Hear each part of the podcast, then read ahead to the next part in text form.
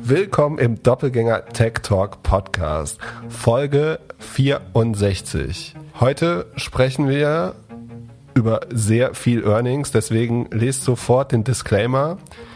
Pip teilt ein einfaches Excel-Sheet mit uns, in dem er die verschiedenen Firmen zeigt und wir reden da lange drüber. Also Pip erzählt lange und ich höre zu und stelle vielleicht mal eine Frage. Und wir reden nicht nur über Zahlen, sondern auch, also wir versuchen das sozusagen mit Strategie äh, und Umfeld zu verbinden. Äh, wir sind ja jetzt nicht Buchprüfer äh, oder so, es geht immer um Strategie und die Zahlen dahinter. Und was sind die vier Kennzahlen, die du gleich erklären wirst? Ähm, unter anderem die DBNER, die NRR, die Rule of 40 und die Magic Number, APU vielleicht. Mal sehen, was man noch so braucht. Customer Acquisition Cost, sowas. Ja, ich bin ja leicht über 30 und ich wollte dich fragen, ob ich das überhaupt noch lernen kann. Also bin ich zu alt zum Lernen? Nee, man kann sich immer äh, verbessern. Das ist ja auch nicht äh, Lernen, sondern nur Wissen aufnehmen. Das ist relativ einfach. Lernen ist Was? Lernen ist ja irgendwie ganz neue. Du brauchst ja nicht neue Synapsen dafür, nehme ich an. Also um ein paar Zahlen zu vergleichen oder die Begriffe einzuprügeln. Das ist, ist das Lernen? Ah, ich finde, das, das so richtig Lernen ist das noch nicht. Was ist deine Definition für Lernen? Na, dass du was irgendeinen Vorgang oder eine Fähigkeit lernst, die du vorher nicht hattest. Zum Beispiel Rollerfahren. Zum Beispiel Rollerfahren oder Skifahren ah, ah. oder Snowboardfahren, wie ich, wie ich damals. Die Digitalisierung mit 40. Meine größte Überraschung dieser Woche war sowohl Robinhood als auch BioNTech. Robinhood haben wir in der Folge davor kurz besprochen. Wir waren da beide sehr skeptisch, haben auch besprochen, dass dort in zwei Wochen oder jetzt in einer Woche noch ein paar Aktien auf den Markt kommen von Leuten, die eine Locker-Period noch haben. Und dann auf einmal ging die Aktie um 80 Prozent nach oben. Zwischenzeitlich plus 80 Prozent, genau. Was ist da passiert? Dann sollte es dafür fundamentale Gründe geben, dann sind die an mir vorbeigegangen. Was ich weiß, ist, dass äh, Casey, das bekannt wurde, dass Casey Wood ähm, beim IPO gekauft hat und ich glaube danach auch nochmal nachgekauft hat, als die sich vergünstigt haben. Der andere Grund scheint zu sein, dass das sozusagen jetzt der Inbegriff des Meme, also äh, die Robinhood und die Meme-Aktien gehen jetzt full circle und Robinhood wird selber ein Meme, eine Meme-Aktie, mit der die Robinhood-User auf ihrer eigenen Plattform handeln. Das scheint äh, der Fall zu sein. Und wahrscheinlich prügeln die das gerade mit Optionen hoch oder ähm, ich weiß nicht genau, wie die es machen, aber auf einmal scheint es da reges Interesse für die Aktie zu geben. Äh, nun war es aber so, dass Robin Hood ja nicht die beste Beziehung mit den Meme-Aktienleuten hatte. Also es gab ja diesen, diesen Fall, dass man irgendwann gewisse Aktien über Robinhood nicht mehr kaufen konnte und das irgendwie ein Ausfall war von einem Tag oder einem halben Tag. Man würde doch jetzt eigentlich denken, dass sie eher gegen Robinhood wetten. Könnten die jetzt irgendwas machen, dass Robinhood tatsächlich schaden würde? Die Robinhood-Nutzer oder Wall Street Bets? Was meinst du? Ja, die Wall Street Bets, die Robinhood als App nutzen oder mit der Aktie traden, Optionen machen, also ich meine, shorten, die, wie auch immer. Die, die auf der Plattform verblieben sind, scheinen es ihnen ja nicht wirklich übel genommen zu haben, sonst wären sie ja nicht mehr da. Das heißt, die handeln. Ich habe einen lustigen Artikel irgendwo, äh, irgendwo gab es einen Satireartikel, dass Robin Hood auf seiner eigenen Plattform zum Schutz der Nutzer den Handel mit den eigenen Aktien anhält. Ähm, es war The Onion oder Hard Money oder irgendwie so, glaube ich. Das fand ich ganz lustig. Ähm, und das verbietet, das äh, Verkaufen verbietet äh, bei plus 80 Prozent. Ähm, was natürlich nicht gehen würde, weil dann kann ja auch keiner mehr kaufen. Das war übrigens lustig. Da habe ich heute, äh, habe ich letzte Woche ein Video gesehen, wo sich äh, in irgendwie äh, irgend so YouTube, vielleicht sogar Aktionärs TV, weiß nicht mehr. Da haben die sich gestritten, äh, ob das eine meist der kauft, gekauft oder eine der meist verkauften Aktien an dem Tag ist. Ähm, ich glaube, da ging es sogar um Northern Data oder so. da meinte einer, ist eine der meist gekauften. Nee, der meist verkauft. Was natürlich Quatsch ist, weil natürlich, wenn eine Aktie gekauft wird, sie auch verkauft wird. Also ähm, man kann höchstens sagen, dass der der Überhang äh, irgendwie der der Orders bei einer besonderen, ja, wie auch immer. Ähm, wo kamen wir her? Achso, die können können die Robinhood schaden. Ja, die können das irgendwie shorten oder so, aber das nee, shorten können sie auch nicht, weil sie es wahrscheinlich noch nicht leihen können, weil es noch nicht genug Leute gibt, die verleihen dürfen durch durch Locker Period und so weiter. Nee, aber ich habe schon überlegt, ich würde schon eher darauf wetten, dass der Kurs wieder runterkommt, beziehungsweise würde ich nicht darauf wetten. Ich bin der Überzeugung, aber du hast natürlich die Gefahr, dass das komplett Meme-Stock wird. Ähm, und dagegen möchte ich jetzt eher nicht wetten. Also wenn das 80 Prozent hochgehen kann, kann es am das das wissen wir ja seit irgendwie AMC und ähm, wie hieß ach GameStop. Das kann auch noch mal 100 Tag, 100 oder 150 Prozent am nächsten Tag gehen. Deswegen ähm, sehe ich da keine Veranlassung zu handeln. Ähm, aber sozusagen meine Einschätzung zu der Aktie hat sich null geändert. Ja, ich habe jetzt die Tage das erste Mal bemerkt, dass es tatsächlich auch GameStop-Shops in Deutschland gibt. Ja, ja. Mir ist es vorher nie aufgefallen. Ja, die sind meistens in minus eins, wo die, also im, ähm, wie heißt das, Untergeschoss von Malls. Also weil es relativ schlecht monetarisiert ähm, und wenig eigene Laufkundschaft hat. So, ich habe gedacht, weil Gamers gerne im Keller sind. Das kann auch sein, weil es also schon dunkel ist, ja. Ähm, nee, also sie sind nicht in den prominentesten Lagen, waren oft entweder im Obergeschoss oder Untergeschoss. Ähm, aber in vielen Malls drin. Hier in meiner lokalen Mall gibt's, weiß gar nicht, ob es die noch gibt, aber da gab's auf jeden Fall auch mal einen GameStop. Ja, wäre schon witzig, wenn die tatsächlich mit einer der wenigen Firmen sind, die die Digitalisierung schaffen. Und in zehn Jahren reden wir darüber, dass das ein Paradebeispiel ist, wie man aus so einem Business tatsächlich was, was digital Grandioses gemacht hat. Ja, dass, dass du Horden von unerfahrenen Anlegern, äh, naja, obwohl die haben ja, gar nicht, die haben ja nicht viel dazu getan selber. Also die wurden ja eher zum Laughing Stock, äh, pun intended. Ja. Eins meiner Highlights diesen Monats ist, dass wir Ende des Monats ein bisschen was über lokales Marketing lernen. Und zwar von überall. Gemeinsam mit Anastasia von Project A, Julia von Überall und Sandra von Thalia machen wir am Mittwoch, dem 25. August, ein Webinar. Das Ganze findet um 11 Uhr statt und das Thema ist Offline, Online, Hybrid. So konsumieren wir nach Corona. Wer dabei sein möchte und mit uns lernen möchte, kann sich einfach anmelden unter überall.com slash Doppelgänger und wir sehen uns dann am 25. August. Infos findet man natürlich auch in unseren Show Notes. Genau, ich bin schon gespannt. Die, das Webinar richtet sich hauptsächlich an irgendwie CMOs, CEOs, Head of Digital Marketing, Head of Omnichannel, Digital Marketing Manager, Manager, Customer Experience etc. Idealerweise bei Filialisten oder ähm, Geschäft mit vielen verschiedenen Geschäftsstellen. Also das kann irgendwie Retailhandel sein, das kann aber auch Systemgastronomie oder Gastronomie sein, das kann Versicherung, Finanzen sein. Ähm, eigentlich alle Branchen, die äh, viele Vertreter oder Franchises auch haben. Ähm, ist also aber auch für, für jeden anderen, der sich für lokales Marketing interessiert oder glaubt, das könnte mal relevant werden äh, in den nächsten Jahren. Ähm, ist auf jeden Fall ein Thema, äh, das mich sehr äh, betrifft. Ich weiß, soll ich mal was traurig, wir haben eigentlich die Zeit, soll ich mal was wirklich Trauriges erzählen? Ja, hau raus. Du, weißt, du kennst doch meinen Google Local Guide Ziel, ne? Mein, ja, genau. Es gibt jetzt jemand anders, der mehr hat. Noch mehr. Nee, noch viel, viel, viel mehr. Viel, viel schlimmer. Die, äh, ah, wie, wie bei wie bei Instagram irgendwann wurden die Likes abgeschafft oder dass nee, nicht mehr nicht. gezählt wird. Nee, mein, ich habe einen Shadowban auf dem Account. Was heißt das? Die haben mich gesperrt. Ja, klar. Ich mein also ich, ich, ich bin Local Guide Level 10 bei äh, Google Maps und wollte einer der ersten Menschen auf der Erde sein, die eine Milliarde Views auf ihre Bilder und Reviews bekommen. Und bei 750 Millionen haben die mich einfach unsichtbar gemacht. Wegen irgendeines Verstoßes, wo ich noch nicht mal weiß, was ich falsch gemacht habe. Und weißt du, was für ein, ich hätte weinen können. Nee, äh, jahrelang ich glaube, ich glaube den, den, Konjunktiv kann man rausstreichen. Äh, Vielleicht ist eine Träne also, geflossen. also wenn, wenn jemand in Dublin äh, aus dem Maps-Team äh, das hört, ich würde zumindest gern verste verstehen, worin mein, das, aber das kriegt man bei Google ja in der Regel eben nicht zu hören, ähm, worin mein Verstoß liegt und ob, ob ich noch irgendeine Chance hat, auf meine eine Milliarde zu kommen, nach meinen 40.000 Contributions zu Google Maps. So gehen die herzlosen Plattformen mit ihren Arbeits Arbeitstieren ähm, um.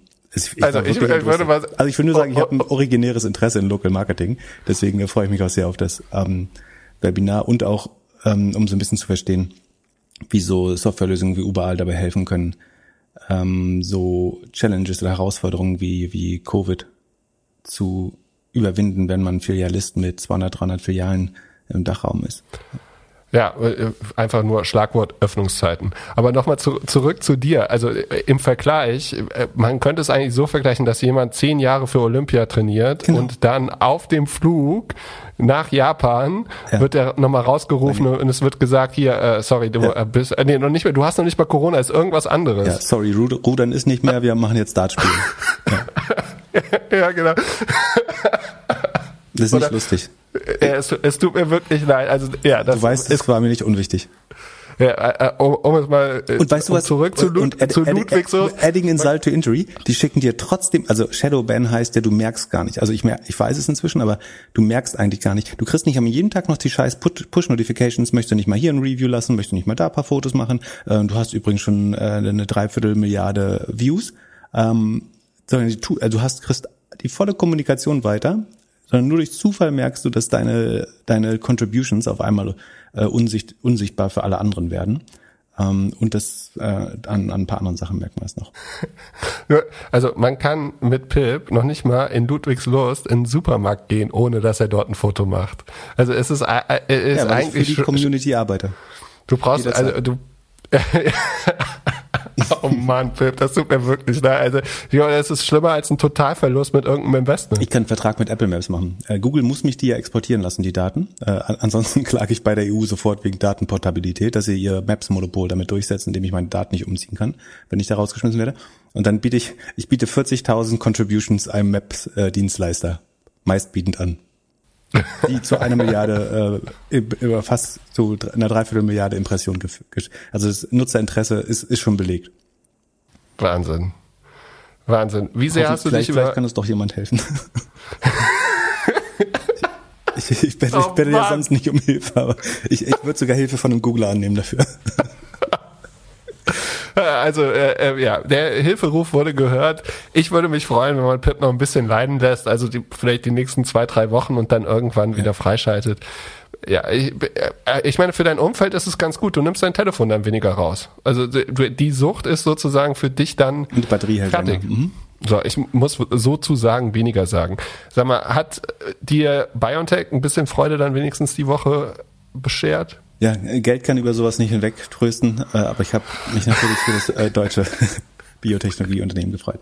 Ähm, BioNTech ist zwischenzeitlich so, oh, das ging so von erst plus fünf Prozent auf dann auf der Spitze plus 18 und ist, glaube ich, bei plus 15 oder so ähm, gelandet. Ich guck mal, wie es heute steht. Also BioNTech hat eine sehr gute Woche hinter sich und eigentlich wenig fundamentale Neuigkeiten. Gibt heute ein bisschen nach, aber steht bei 238 hatte eine sehr gut, hatte ein sehr gut, hatte ein gutes Jahr auf jeden Fall. Ähm, das einzige, was es wirklich an News gab, ist eigentlich, dass es der Pfizer BioNTech Impfstoff ähm, in den USA, die auch die reguläre Zulassung bekommen hat. Also das war ja vorher so eine vorläufige oder beschleunigte Zulassung, ähm, so wie auch hier. Und da gibt's jetzt Full Approval. Lustigerweise nicht, weil sich irgendwie die wissenschaftlichen Fakten geändert haben, sondern vor allen Dingen, weil, also zumindest sagt eine FDA, also von der äh, Food and Drug Authority ähm, oder Administration dieser ähm, Regulierungsbehörde, hat sich die Spokeswoman so eingelassen, dass sie meinten, es würde eventuell more confidence äh, in den Impfstoff geben und äh, encourage vaccination. Also es ähm, bekräftigt die Leute, äh, sich impfen zu lassen, wenn man jetzt auch noch dieses Full Approval gibt, weil die sich wahrscheinlich hoffen, dass die Desinformation dadurch ein bisschen abgeschwächt wird, dass das alles nur vorläufige Zulassung wären und so. Wir müssen nochmal einen Impfaufruf eigentlich machen. Es wirklich, also sollte es wirklich noch Hörer geben, die also außer sprechen medizinische Gründe dagegen noch nicht geimpft sind. Man kann fast überall inzwischen, ähm, es werden Impfstoff teilweise weggeschmissen, ob in den Impfzentren und Praxen kann man fast überall sofort ohne Termin sich impfen lassen inzwischen. Das nicht zu tun, ist eigentlich die fast die sichere oder eine hohe, extrem hohe Wahrscheinlichkeit, die Delta-Variante zu bekommen und damit eine sehr berechenbare Wahrscheinlichkeit, Long-Covid zu bekommen. Das, und das ist sozusagen, aber Menschen können mit dem Erwartungswert irgendwie nicht so gut umgehen. Es schicken ja auch Leute ihre Kinder in die Kirche oder so, obwohl es eine 1 zu 10 Chance ist. Dass, äh, äh, Filmempfehlung, Spotlight, kann ich dir sehr empfehlen. Da geht es um Missbrauch in der Kirche und da, also wenn man den durchgesehen hat, würde ich sagen, fragt sich jeder, warum man äh, sein Kind bei einer Organisation teilweise lässt, wo die Chance irgendwie 1 zu 8 oder 1 zu 13 oder so ist, äh, dass du es nicht geistig intakt zurückbekommst. Aber genau, ich habe gedacht, heute wird eine positive Folge. Damit wir nicht mehr über Earnings reden, machen wir ein paar sanfte ein, Themen. Zwei cool. Spotlight äh, gucken. Ja, ein, zwei gute Bewertungen, weil wir so witzig sind und alles und du zack haust ja, du die Kirche. Alle kaputt. Nachdem wir die gesamte konservative und libertäre äh, Szene gegen uns vereinigt haben, können wir uns jetzt noch mit den Kirchen anlegen. Und wäre es für Biotech gut, jetzt so ein Marketing-Experte in, äh, oder Expertin in Amerika einzustellen, dass dort nicht mehr jeder über Pfizer spricht, sondern auch über BioNTech? Nee, würde dann die Aktie nicht auch unheimlich gewinnen? Ähm, das weiß ich gar nicht. Also die werden bei den, bei den nächsten Impfstoffen ein bisschen weniger auf Partnerschaften angewiesen sein. So langsam lernen die ja wahrscheinlich auch so ein bisschen den Zulassungsprozess und äh, also zwei Sachen trennt die ja. Oder wo, warum haben die Pfizer gebraucht? Einerseits sagen die breite Testung und der Zulassungsprozess. Das ist gut, einen Partner zu haben, der sich damit auskennt. Und das andere ist die schnelle Herstellung, sozusagen das Intellectual Property oder die das Patent oder die das Know-how hat BioNTech als schnellstes, aber die Fähigkeit, das schnell zu reproduzieren, den Impfstoff oder zu produzieren und ähm, durch die Zulassung effizient durchzukommen, das hat eben gefehlt. Ähm, dann brauchen sie in Zukunft vielleicht seltener Partner. Und dann sollte, ähm, die schreiben ja ein Buch jetzt um die Wette, ne? Hast du das mitbekommen? Also der der der Pfizer-Boss schreibt, schreibt ein äh, Buch, wie er diese diese Epidemie alleine zu Fall gebracht hat und BioNTech ist irgendwie nur eine Fußnote da drin oder äh, erscheint im Nebensatz.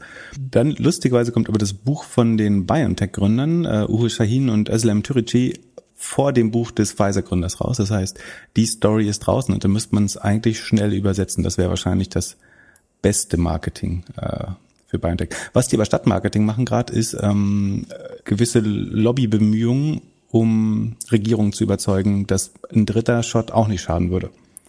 Ähm, also das wird jetzt gerade getestet, ob sich die Immunabwehr nochmal deutlich verbessert. Ähm, Zumindest wenn man erst nach, wenn die letzte Impfung schon vier, fünf Monate her ist, sieht es so aus, als könnte es dadurch nochmal deutlich besser werden.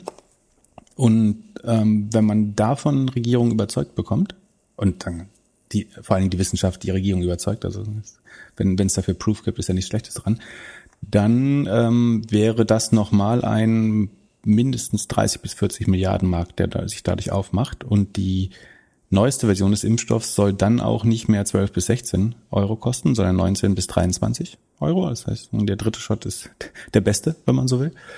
Ähm, Im Vergleich übrigens AstraZeneca kostet nur zwei äh, US-Dollar.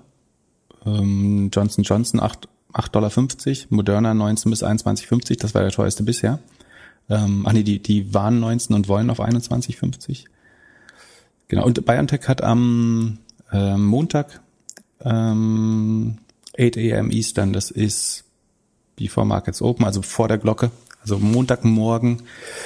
Ich könnte jetzt sagen, Freitag gerade ist die letzte Zeit zu handeln, aber wenn der Podcast draußen ist, ist ja schon Samstag. Also, wenn ihr das hier hört, könnt ihr schon nicht mehr handeln. Äh, doch, man könnte bei Lang und Schwarz sagen, vor, aber so schnell kriegt man keinen Account dort. Vielleicht kann man auf Trade Republic noch schnell genug. Also wie auch immer, 8 Uhr, also und das ist aber 2 Uhr äh, in Deutsch. Sekunde, es ist 8 am Eastern, es ist nachmittags hier. Dann kann man doch noch Montag, Montag vielleicht handeln. Na, auf jeden Fall macht Montag, also wenn, man sollte es doch gar nicht handeln. Earnings handeln ist meistens dumm. Ähm, plus die, also durch diesen Kursanstieg sind die Erwartungen jetzt natürlich enorm. Und mir sind, also ich, ich werde mir die Ergebnisse fast nicht anschauen, weil die sind ja kaum aussagekräftig. Was man sich eigentlich überlegen muss, ist, glaubt man daran, dass es einen dritten Shot geben wird? Wie viel Staaten, Menschen werden den zu dem Preis kaufen? Oder wird irgendwann doch auf die Kosten geschaut?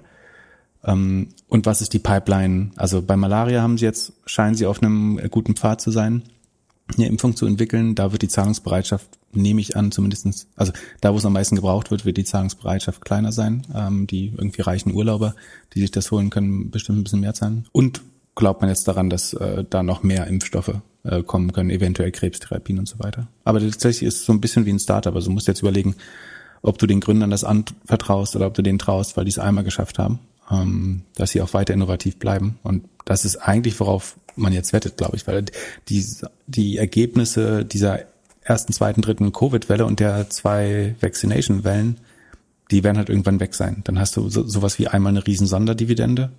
Ähm, aber da jetzt die Firma auch zu hoch be zu bewerten, muss man vorsichtig sein. Aber so ein Disclaimer, ich habe einen Teil BioNTech, ähm, die haben sich jetzt, obwohl ich sehr spät rein, selber erst sehr spät reingegangen. Ich habe das anderen empfohlen lange vorher. Die haben jetzt wirklich, die sind dabei 26, 36 Euro teilweise reingegangen. Ich habe mich sehr geärgert. Ähm, oder für die gefreut, wollte ich sagen. Ähm, ich selber bin in Anführungsstrichen nur ähm, äh, irgendwie 110 Prozent im Plus, die haben das Geld verzehnfacht äh, in der Zeit.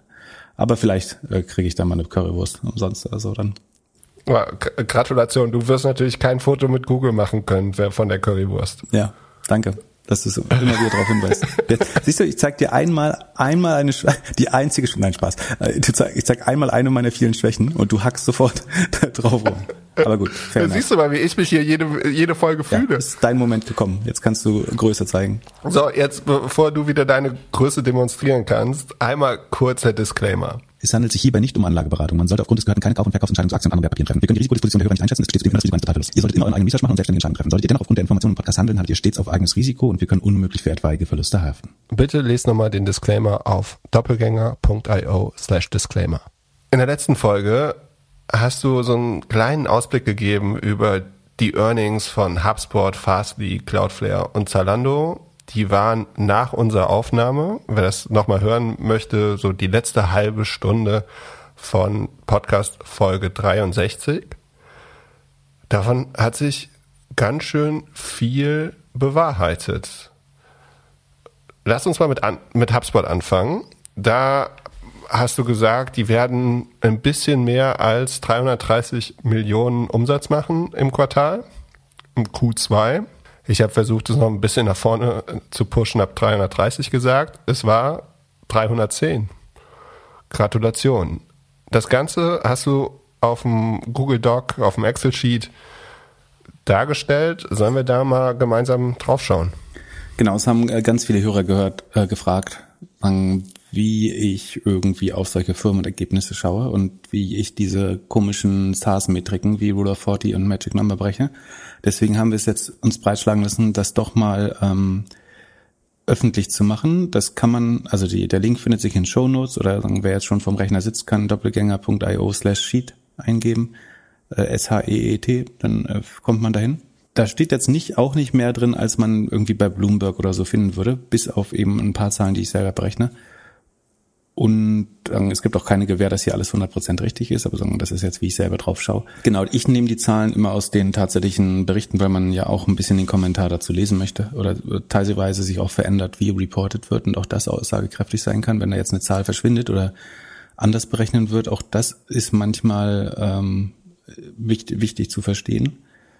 Und deswegen haben wir jetzt mal für vier Firmen, über die wir heute sprechen, diese Sheets geteilt. Vielleicht fügen wir, wenn das irgendwie gut ankommt, fügen wir vielleicht auch über die Zeit auch andere Firmen hinzu, die wir regelmäßig beobachten.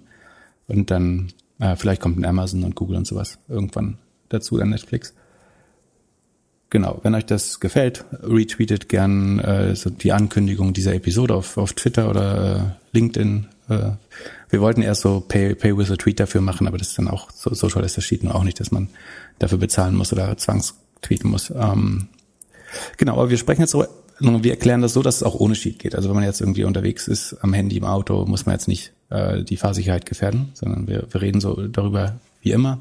Aber wenn man das Sheet dabei hat, dann versteht man es vielleicht äh, ein bisschen besser. Da kann das in Zukunft auch teilweise selber machen. Genau, HubSpot. Ähm, ich hatte letztes Mal gesagt, die werden knapp über 300 Millionen beim Quarterly Revenue, also beim Umsatz des Quartals landen und damit knapp über 50 Prozent äh, wachsen und das ist, du, du hast ganz optimistisch dann 330 gesagt, dann meinte ich, das ist vielleicht zu optimistisch. Und jetzt sind sie bei 310 gelandet, beziehungsweise das reine Subscription Revenue ist ziemlich genau auf 300.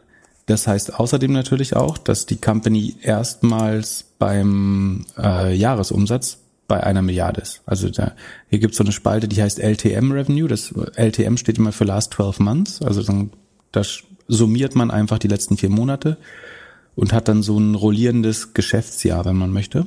Und würde man jetzt die Umsätze der letzten vier Quartale, ähm, auch wenn wir mitten im Sommer sind, zusammenziehen und wie ein Jahr betrachten, dann wäre das das erste Mal über eine Milliarde. Ähm, das, äh, und äh, andersrum würde man jetzt die, das aktuelle Quartal annualisieren und sagen, das ist die sogenannte Run Rate, dann wären sie eben, weil das ist jetzt bei 310, dann wären sie eben schon bei 1240 ähm, Millionen um, also 1,24 Milliarden Umsatz im Jahr, weil das natürlich steigt. Genau, diese Steigerung äh, auf 310 Millionen oder 311 Millionen fast entspricht einer 53-prozentigen Steigerung. im Vergleich zum Vorjahr. Das ist ordentlich und es ist vor allen Dingen schneller als im Vorquartal noch.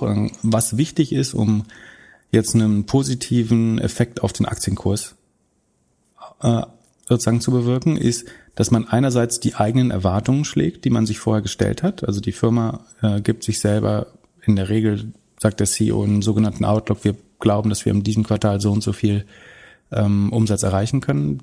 Das ist in der Regel sehr konservativ geschätzt, deswegen muss man das als erstes schlagen. Darauf aufbauend baut die Wall Street dann so ein bisschen ihre eigenen Erwartungen. Das heißt, die Analysten glauben, was sie eigentlich von der Firma erwarten. Das ist in der Regel schon ein bisschen optimistischer. Und dann gibt es noch die sogenannten Flüsterschätzungen.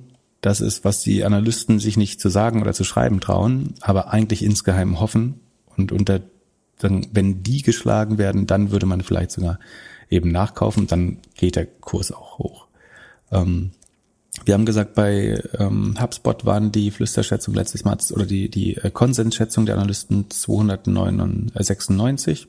310 ist halt deutlich geschlagen und deutlich besser. Und deswegen hat die Aktie noch positiv reagiert und 13,5 Prozent zugelegt. So, ähm, das ist ganz ordentlich eigentlich, weil es eben sozusagen deutlich überraschend ist und weil das Wachstum nicht nur schnell war, sondern sich beschleunigt hat.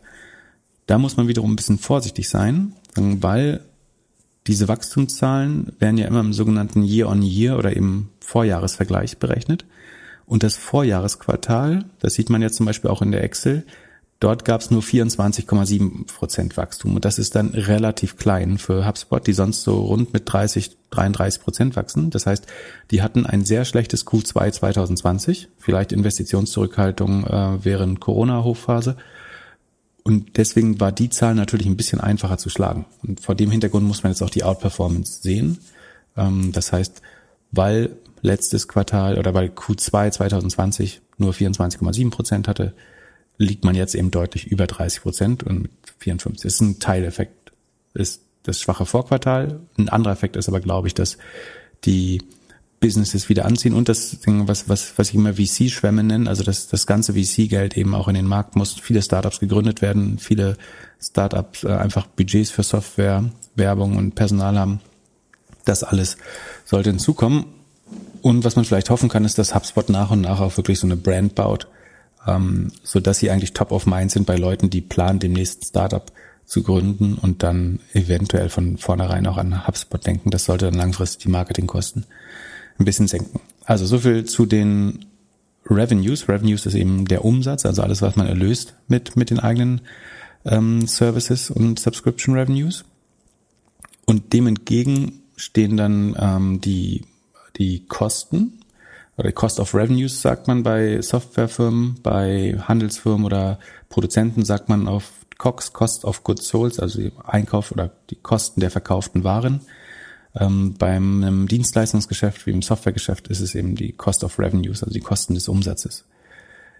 Und dazu zählen jetzt, was Sie, also Sie setzen die Kosten den Geschäftsmodellen entgegen. Sie haben 300 Millionen Subscription Revenue, das ist eben das Softwaregeschäft, und Sie haben außerdem 10 Millionen im Quartal Professional Services, was eben Dienstleistungsrevenue ist um das einfach mal wegzunehmen, das Service Revenue ist ziemlich genau, also das verkaufen sie an, auf Kosten oder machen ganz leicht Minus äh, damit. Das ist sozusagen 10,3, 10,4 Millionen Einnahmen, 11,7 Millionen Kosten. Das heißt, verkaufen sie mit ein bisschen Verlust sogar. Aber für diesen 300 Millionen Subscription Revenue stehen eben 51 Millionen Kosten dieser Subscriptions nur entgegen. Und zieht man eben die Umsätze aus Subscriptions, oder zieht man die Kosten der Subscriptions von den Umsätzen ab, dann hat man den sogenannten Rohertrag oder eben die, äh, den Gross Profit, ähm, über den wir oft reden. Das ist ja, der Brutto- oder Rohertrag.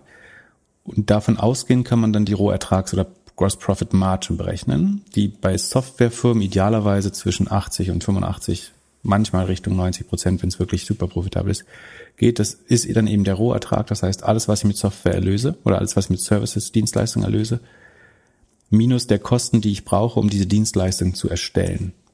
Und diese Kosten sind beim Software-Business natürlich relativ gering, weil das ist letztlich nur die Software, die sie selber benutzen, also vielleicht auch irgendwelche Cloud-Services, die sie einkaufen. Also auch HubSpot läuft ja vielleicht auch, auch AWS oder auf Azure oder auf, ähm, auf der Google Cloud.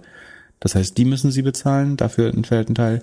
Die Kosten für Customer Support und Account Management, also für die Betreuung des, äh, der Stammkunden, kann man in die Cost of Revenues legen, irgendwelche Datenkommunikationskosten, also zum Beispiel diese Egress-Fees zwischen den, zwischen, äh, zwischen den Cloud-Anbietern, ähm, irgendwelche Software-Lizenzen, die man selber nutzt, also auch wieder SaaS-Gebühren gegenüber anderen Firmen oder die Microsoft Office Suite, die jeder Mitarbeiter bekommt oder so, irgendwelche professionellen und äh, Trainingsservices, Personalentwicklung darf man da reinlegen zu einem Teil ähm, und die Kosten sonstiger äh, Subscriptions oder ja, ähm, Lizenzen. Das, das ist sozusagen das, was den Kostenblock im Software-Segment ausmacht. Und das sind sozusagen die, die Kosten, die dann eben von der Rohmarge abgehen oder wo, wo, wonach sich dann die Rohmarge ergibt. Und dann kommen hinzu, sozusagen, oder beziehungsweise weiterhin abgezogen, sobald man den Rohertrag, den Gross Profit hat, werden dann typischerweise drei große Kostenblöcke noch dagegen gerechnet, nämlich Research and Development oder R&D, Sales und Marketing, also Vertrieb, und General and Administrative ähm, Ausgaben. Also irgendwelche Gemeinkosten. Das äh, kann irgendwie die HR-Abteilung sein, das kann der, die Buchhaltung sein, das Miete, äh, Pipapo, äh, dies und das. Und genau, und wenn man diese, diese sogenannten Operating Expenses dann auch noch abzieht, dann bekommt man den operativen Gewinn oder Oper Operating Income oder Verlust, Operating Loss bleibt dann übrig. Das sieht man hier auch. Und wenn man von diesem Gewinn oder Verlust, wenn man den ins Verhältnis setzt zum Gesamtumsatz, hat man die sogenannte operative Marge, die jetzt bei HubSpot zum Beispiel minus fünf Prozent ist. Hm. Soweit verstanden? Glück, Glück da guckt gerade äh, wie so ein Reh kurz bevor das die Autoscheinwerfer es treffen. Äh. Oder Pip, wie als er die E-Mail bekommen hat, dass er bei Google Maps da gebannt worden ist. Ja, du, um, du kannst es ja später alles nochmal äh, 50% Speed hören, äh, sonst. Und dann äh, genau, 50. Äh, Vielen Dank dafür. Äh, das Einzige, was mich wundert, ich hätte jetzt gedacht, dass man dort auch sieht, dass zum Beispiel Reisekosten oder so auffallen. Also ich gucke gerade in General Admin, hätte ich gedacht, dass man irgendwie von 2019 auf 2020 äh, einen größeren äh, Degrees äh, sieht, also dass da weniger Kosten ausgegeben sind, aber es scheint alles irgendwie sehr konstant zu sein und es wird jetzt mehr ein bisschen mit wesentlichem ja, Umsatz. Also so detailliert wird es in der Regel nicht äh, ausgewiesen, sondern du hast wirklich nur dieses R&D, Sales and Marketing und General Admin. Was man halt immer schauen kann, ähm, das habe ich aber jetzt in diesen Sheets nicht drin, manchmal mache ich das, wie sich das Anteil, anteilig verhält. Also nimmt Marketing, wie viel Prozent nimmt Marketing anteilig ein, wie viel nimmt man möchte nämlich eigentlich, dass insbesondere diese Operating Expenses im Vergleich zum Gesamtumsatz ähm, immer weiter sinken. Das ist der sogenannte Operating Leverage, von dem ich manchmal spreche. Nämlich, dass, sagen wir mal, die Miete steigt ja nicht, wenn ich 50 Prozent mehr Kunden habe, zwangsläufig, sondern nur, wenn ich auch mehr Angestellte einstelle. Und dann, wenn die Miete halt nicht mitsteigt oder das Marketing effizienter wird, was leider fast nie passiert, ähm, oder ich nicht ständig neue Entwickler einstellen muss, dann sinkt der Block der Operating Expenses im Vergleich zum Umsatz irgendwann, zumindestens relativ gesehen. Und das ist der sogenannte Operating Leverage, dass ich halt zehn Prozent mehr Umsatz machen kann, ohne jetzt zehn Prozent mehr Kosten zu verursachen, wenn ich äh, irgendwann eine gewisse Größe. Oder sagen wir so zehn Prozent mehr Umsatz zu machen und damit aber nur noch fünf Prozent mehr Kosten zu haben. Ähm, das wäre so ein Operating Leverage. Ähm, dafür lohnt sich dann, diese Kostenblöcke genauer oder den, das Wachstum der Kostenblöcke auch anzuschauen, weil man möchte eben dass der Umsatz schneller steigt als die Kosten. Das wiederum zeigt sich aber auch in der Operating Margin. Also wenn es ein Operating Leverage gibt, dann würde über die Zeit die Operating Margin ähm, auch steigen.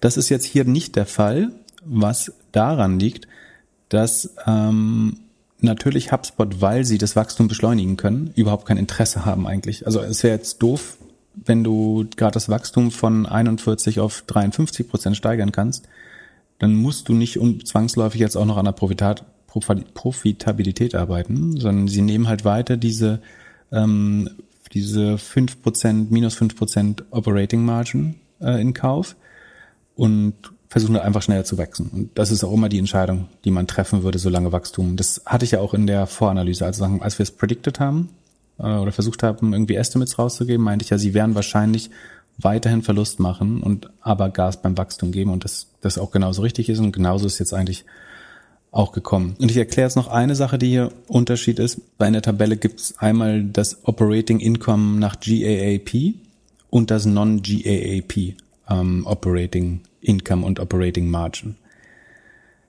Man sieht hier zum Beispiel, dass das GAAP ist negativ, während die Operating Margin auf Non-GAAP-Basis positiv ist. Wie das sein kann, erkläre ich jetzt gleich.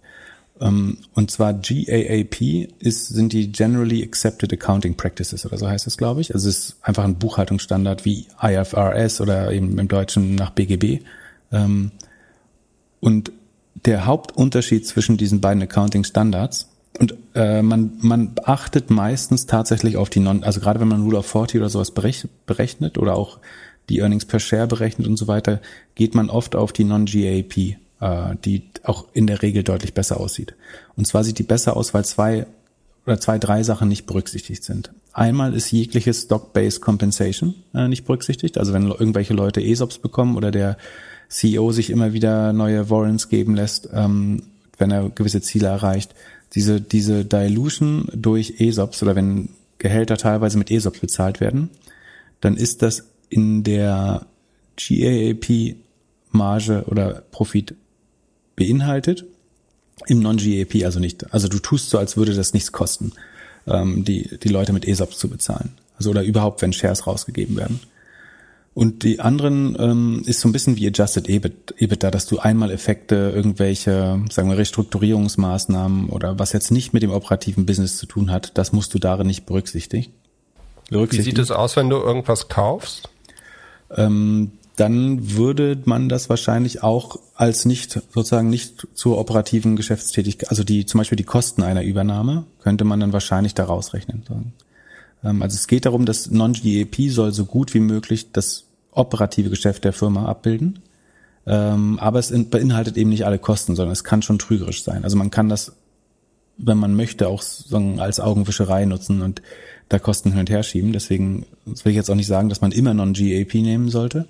Aber in aller Regel, gerade bei SaaS-Firmen, ist das ausschlagkräftiger für den tatsächlichen Erfolg des Geschäfts würde ich behaupten. Ein gutes Beispiel, wo es grenzwertig ist, meiner Meinung nach Palantir, wo die Kost, also die, die, die Aktienoptionen wirklich große Teile des Salaries ausmachen und deswegen der Unterschied zwischen äh, GAP und Non-GAP wirklich relativ groß ist, zumindest in einzelnen Quartalen. Ähm, da würde ich dann, eigentlich macht es immer Sinn, auf beides zu schauen, aber wie gesagt, für Rule of 40 und so weiter nutzt man dann doch eher das Non-GAP, weil das weniger schwankt und mehr mit dem normalen Geschäftsbetrieb einhergeht. Würde ich sagen zumindest. Genau, hier sind das jetzt äh, 11 Milliarden, äh, 11 Millionen Unterschiede. Achso, und ich gebe nur Populärwissen hier wieder, ne? Also das ist keine, keine Beratung, äh, das ich weiß nicht, ob ich das jetzt 100% scharf treffe. Also ich hatte ein Rechnungswesen immer eine Eins, aber sagen, ich bin jetzt kein GAP-Experte oder so. Wenn das wirklich interessiert, der soll es gern äh, nochmal nachlesen. Es fragen mal Leute nach irgendwelchen guten Büchern, aber äh, ich habe noch nie eins gelesen davon, deswegen kann ich keins empfehlen, aber es gibt bestimmt Büchern, wie man, Bücher, wie man, ähm, also es gibt äh, GAP, gibt es einfach die Richtlinien, die man kaufen kann. Es gibt aber bestimmt auch GAP für Dummies oder so. Ähm, dann kann man sich das alles durchlesen. So, was haben wir noch berechnet? Earnings per Share, das ist sozusagen der Gewinn, der auf jede Aktie anfällt. Das ist fast eigentlich einer der wichtigsten Werte, ähm, der auch in der Regel mit, worauf die Analysten dann schauen. Also die HubSpot-Aktie, was kostet die? 550 Dollar oder so? Äh, weiß jetzt nicht aus dem Kopf. Ähm, oder 600, irgendwie so Sekunde, ich guck mal kurz, 660 Dollar, 55 Euro. Ähm, und sozusagen auf diese eine Aktie entfallen halt 43 Cent Gewinn pro Quartal, muss man sagen. Also vielleicht sind es irgendwie ein, zwei, äh, anderthalb, zwei Dollar im Jahr. Ähm, und daraus ergibt sich dann auch das Price Earnings, wenn man diesen Gewinn pro Aktie mit dem Aktienkurs in Verbindung setzt oder die Marktkapitalisierung mit dem Gesamtgewinn der Firma. Das sollte in der Regel zum gleichen Ergebnis führen, logischerweise. Genau, so und dann, was habe ich noch? Also dann, ähm, viele Firmen geben ihre Anzahl der Kunden noch an, so auch ähm, HubSpot. Die sagen, sagen sie haben 121.000 Kunden inzwischen, das ist um 40 Prozent gestiegen. Das verlangsamt sich ein bisschen.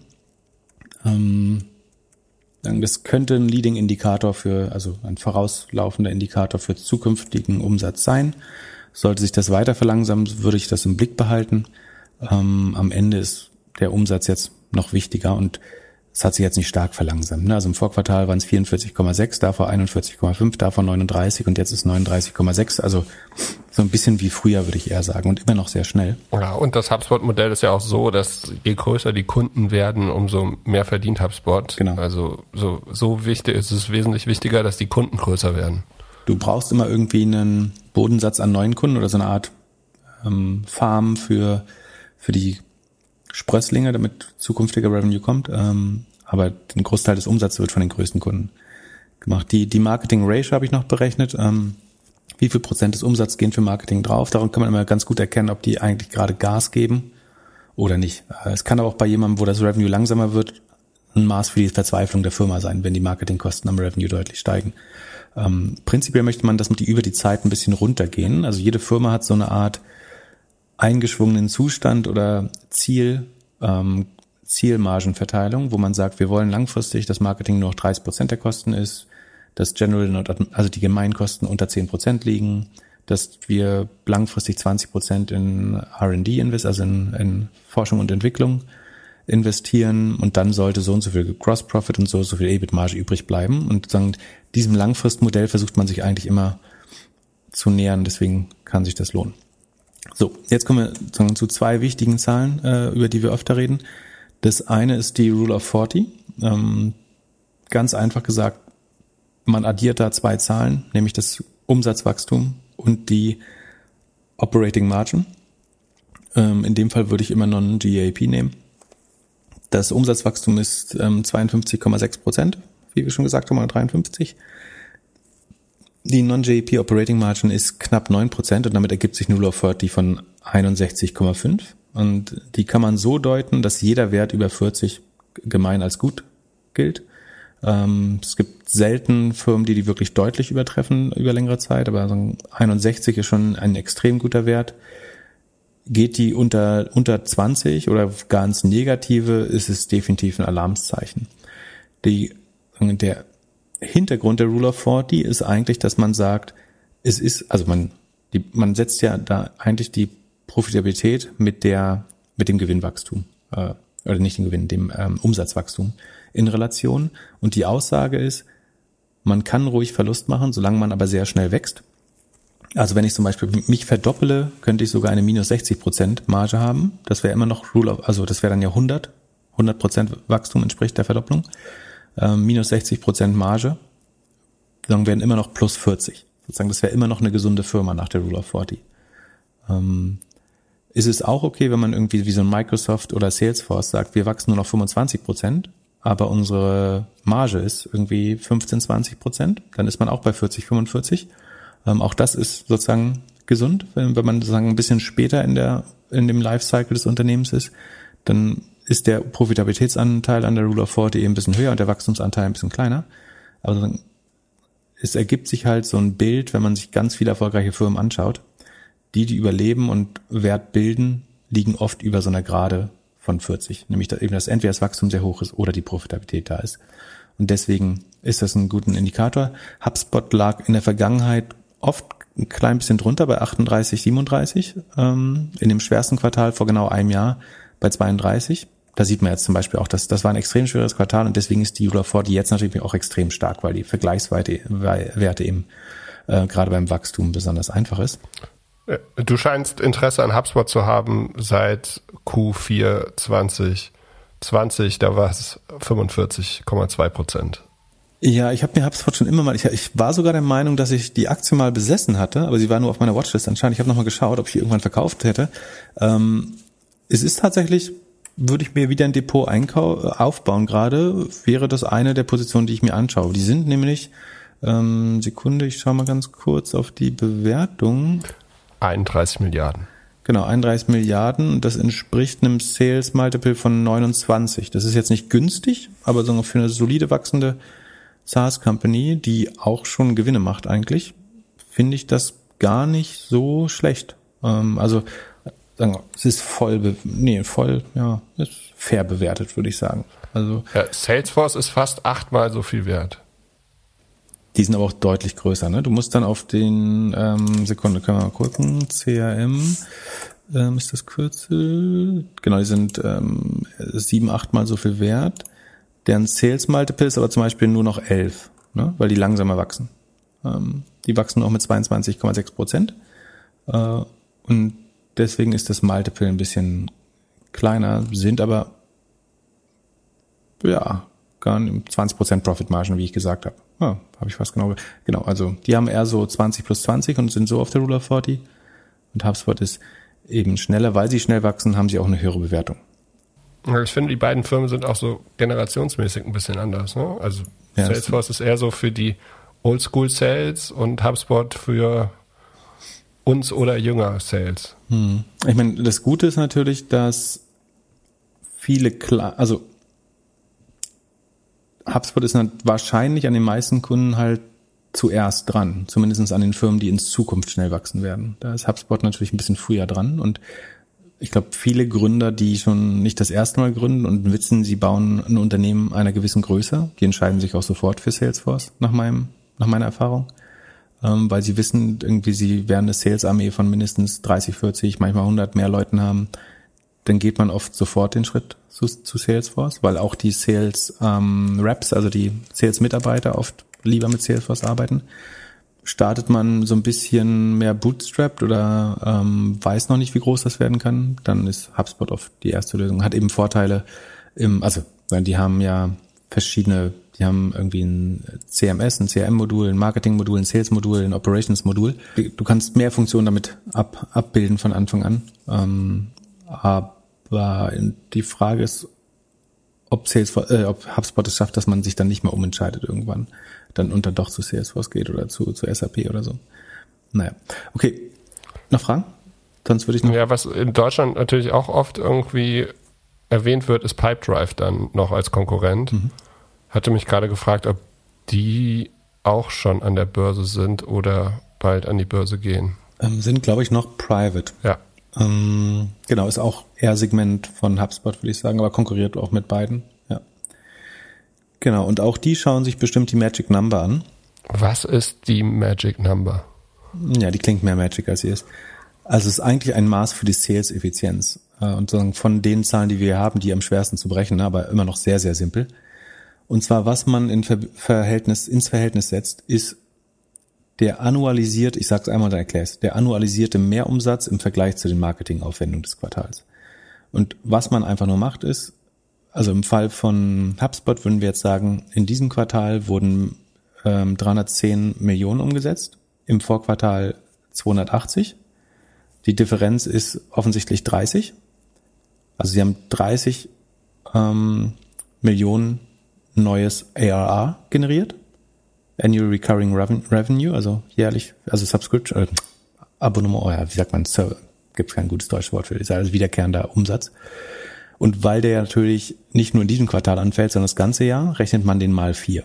Und der wird annualisiert. Weil die, die jetzt 30 Millionen in diesem Quartal gezahlt haben, werden es im nächsten, also sagen, wenn wir nicht andere Zahlen schon wissen, wie äh, DBNEA oder NRA, gehen wir davon aus, dass das, das ARA auch im nächsten äh, Quartal anfällt. Das heißt, wenn jetzt 30 Millionen mehr Umsatz nur in diesem Quartal gewonnen wurde, dann heißt das eigentlich, aufs Jahr gesehen habe ich 120 Millionen, nämlich vier Quartale mal 30 Millionen hinzugewonnen. Und diese 120 Millionen äh, Mehrumsatz auf Jahresblick vergleicht man mit, was hat mich das, wie viel musste ich in Marketing investieren, um diese 120 Millionen ARR zu sein.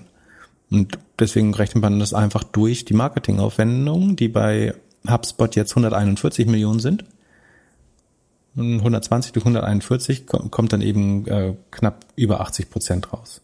Und die Magic Number ist damit 0,83. Ähm, und das ist so ein bisschen auch damit gleich der Kehrwert der Payback Period, wenn man so will. Also das heißt eigentlich in dem Fall jetzt, dass ich nach 1,2, 1,25 Jahren die Marketingkosten oder Akquisekosten für den Kunden wieder drin habe. Ich habe 140 Millionen bezahlt, um 120 Millionen jährlich reinzubekommen. Das heißt, im fünften Quartal eines Kundens sind die Akquisekosten gedeckt und ab dann sozusagen behalte ich den, den Gross äh, Profit für diesen Kunden wahrscheinlich ganz. Verstanden? Und gute Werte liegen oberhalb von 75, äh, ist schon, oder auch, auch über 70 ist, also Punkt 7, also 70 Prozent oder 0,7 ist gut. Wenn es deutlich unter 0,5 fällt, wär, wäre es schon eine schlechtere. Also dann ist die Payback zwei Jahre logischerweise. Ne? Dann gibst du doppelt so viel für Marketing aus, wie du annualisiertes äh, Revenue hinzugewonnen hast. Über eins wäre extrem gut. Das heißt, der Kunde hat sich im ersten Jahr irgendwie, wenn du äh, sagen wir 1,3 hast, dann heißt das nach neun Monaten ist der Kunde schon äh, wieder drin. Ähm, und das haben die aller allerbesten. Also schon sehr selten. Und vor allen Dingen selbst wenn also wenn du das schaffst, sagen wir mal ähm, Spriker könnte zum Beispiel so ein Fall sein. Ne? Die können gar nicht so viel Geld in, ausgeben, wie sie Kunden äh, gewinnen. Also dass das Marketing irgendwie effizient bleibt. Dann kommst du auf eine Magic Number von äh, deutlich über eins. Und was aber sagen, ein öffentlich gelistetes Unternehmen machen würde, ist das zum Anlass zu nehmen, dann Marketing nochmal deutlich zu intensivieren. Also du versuchst die dann eigentlich unter eins zu drücken, weil du willst dich nicht dafür feiern, dass du eine Magic Number von 1,5 hast oder so, sondern es das heißt eigentlich, dein Marketing ist so effizient, dass du mehr Geld ausgeben solltest, um das auf den Zielwert zwischen 0,75 und 1 zu bringen. Verstanden? Also das ist, du, das sagt dir eigentlich, wie, wie viel Rezeption oder Sensitivität der Markt für deinen Marketing-Spend hat, für deine Marketing-Ausgaben und wie gut er darauf reagiert. Und wenn die, diese Magic Number über 1 ist, dann heißt es eigentlich Gas geben. Das klappt aber nur bedingt irgendwie, wenn es nicht genug Kunden gibt oder so, dann kann das eben auch schwer werden, dann wird es einfach nur ineffizienter und du kriegst gar nicht mehr Kunden. Ähm, wenn es unter ist, dann hast du, also sagen wir, die Magic Number ist unter 0,5. Du hast zwei Jahre Payback Period auf einem Kunden, also brauchst zwei Jahre, um allein die Marketingkosten wieder reinzuwirtschaften, dann hast du eigentlich ein Product Market Fit Problem. Also dann ist dein Produkt an dem Preispunkt noch nicht optimal. Und wie kann das sein, dass es mal 0,18 war, Anfang von Corona? Na, das ist eine sehr gute Frage. Also es gibt hier ein so ein Ausreißerquartal, wo es 0,18 ist. Und weil die sich immer rekursiv berechnet, also das ist jetzt so ein bisschen Glaubenssache, beziehungsweise entweder mache ich es falsch oder richtig oder man kann es machen, wie man will. Ich würde sagen, die Magic Number kann man immer nur für das Vorquartal rechnen, weil das zu den Umsatzanstiegen dieses Quartals haben ja die Marketingausgaben des Vorquartals geführt. Ähm, deswegen schreibe ich die jetzt immer sozusagen versetzt ein Quartal zurück. Und dieser Ausreißer ist halt direkt vor diesem schlimmen Corona-Quartal, wo sie die schlechtesten Zahlen hatten bisher, die schlechtesten Wachstumszahlen zumindestens.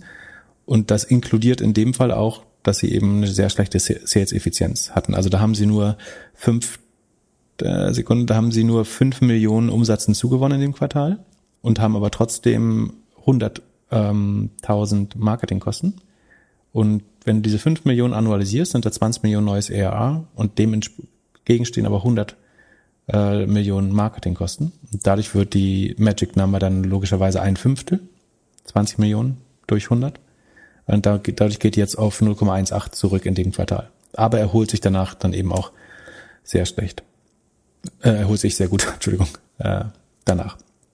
So, und die Frage ist jetzt, bei, bei, gerade bei HubSpot ist jetzt die Frage, kann man das nochmal weiter akzelerieren oder auch so, auch nur diese guten Zahlen halten? Oder sind, wie viel davon ist jetzt nur im Vorjahresvergleich zu diesem schlechten Quartal passiert? Also, was jetzt total spannend ist, ob das nächste Quartal, ich würde jetzt schätzen, es geht irgendwo auf zwischen 40 und 50 Prozent Wachstum zurück eher. Wenn es über 50 bleibt, wäre es brutal gut. Ähm, 45 wäre wäre auch noch okay. Wenn es wieder auf 40 runtergeht, dann ist diese Acceleration, diese Fantasie halt wieder ein bisschen verschwunden. Aber dann ist immer noch eine sehr gute Company und dann würden sie wahrscheinlich auf Profitabilität gehen. Und ähm, genau. Also, wobei die letzten drei, vier Quartale die, die Rule of 40 wirklich gut aussieht. Also sie können da, so wie es jetzt aussieht, frei wählen. Ähm, ich finde es, wie gesagt, wenn man sich nochmal ein Tech-Portfolio neu bauen will, wäre HubSpot eine von zehn Aktien, die bei, bei, bei den SaaS-Titeln auf jeden Fall. Ich würde sagen, ist einer der zehn besten SaaS-Titel. So. Vielleicht auch einer der sechs, sieben besten sogar.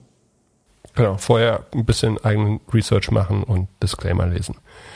In der letzten Folge hast du auch Fastly geschätzt und Gesch du hast Geschä äh, missbilligt vor allen Dingen, aber ja.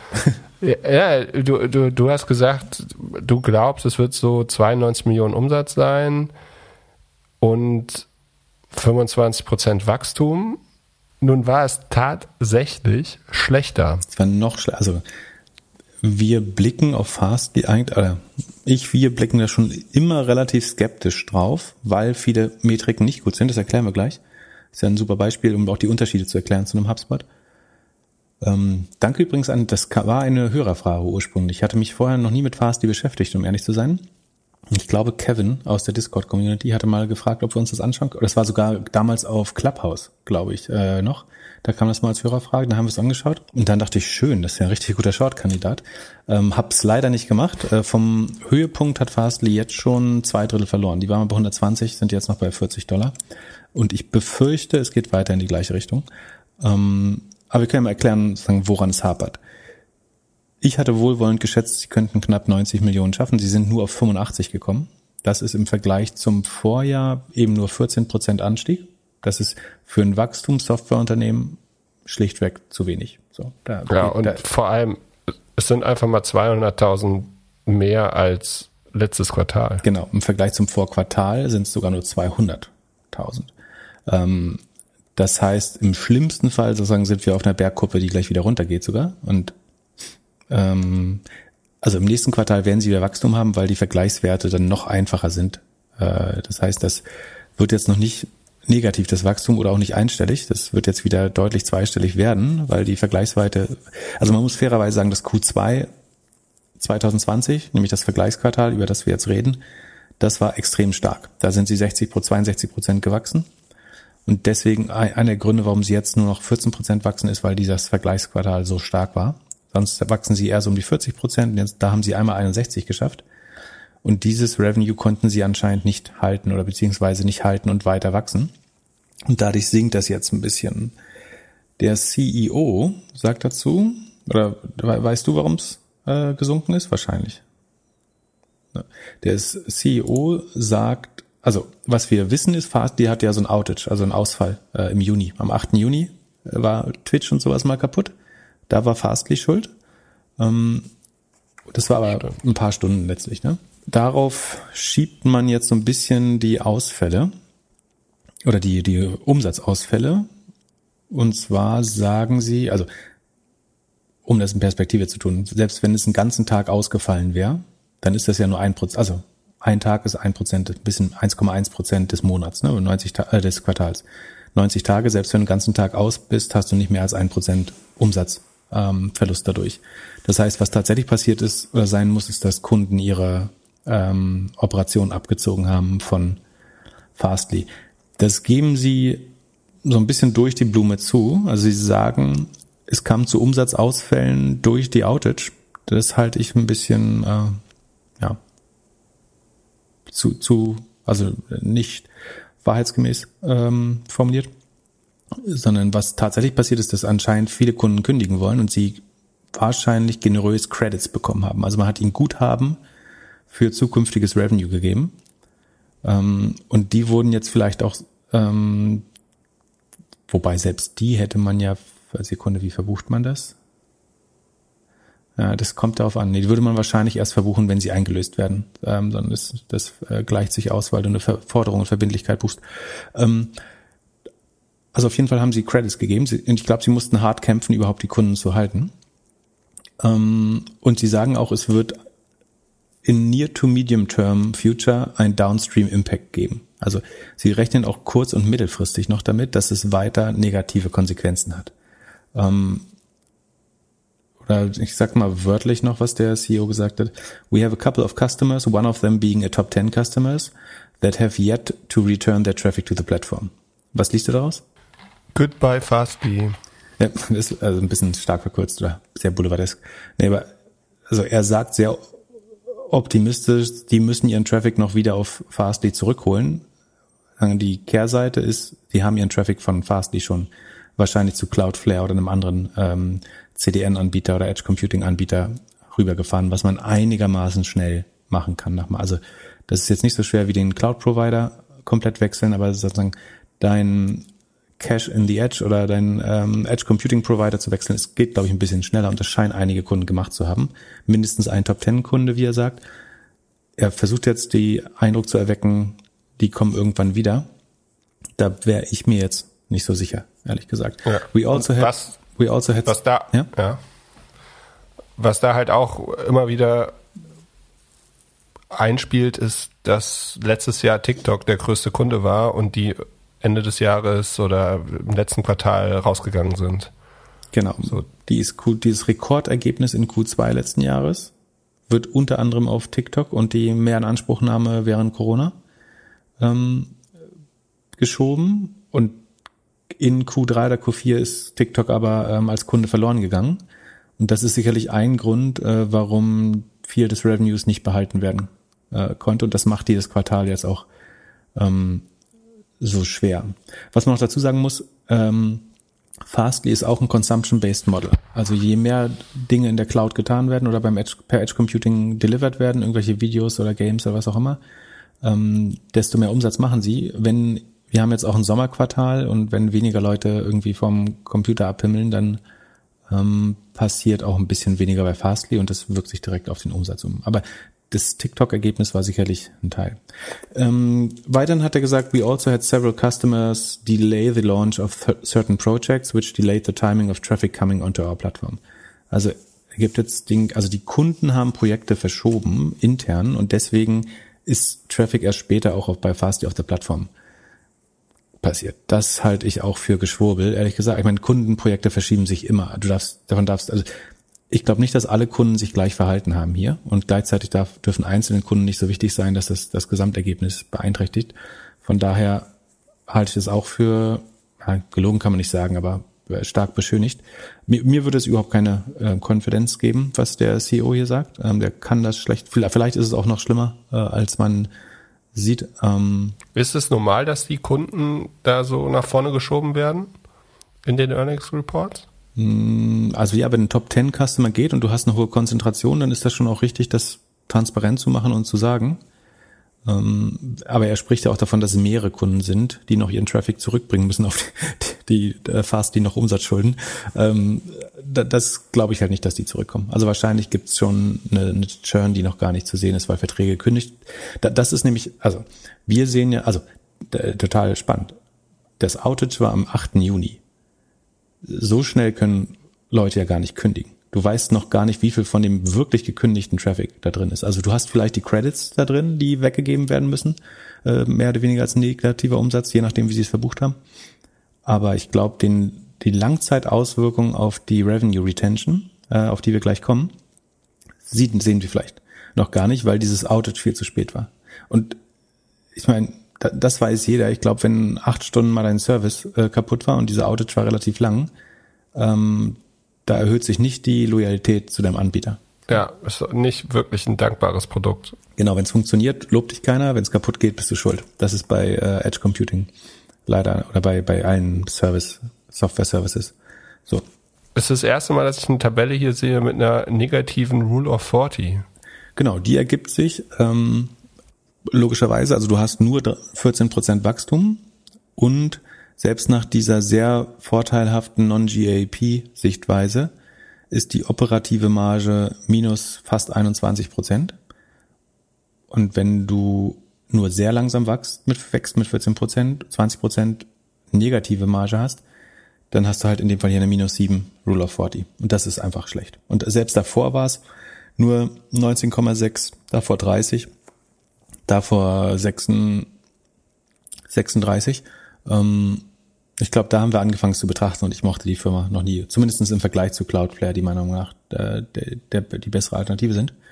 Ähm, und ich verstehe auch nicht, was die Leute an Fastly, also sie hatten dieses eine, dieses TikTok-Quartal mit den 64, da hatten sie 64 Prozent Rule of 40 und 61 Prozent Wachstum. Da müssen viele eingestiegen sein.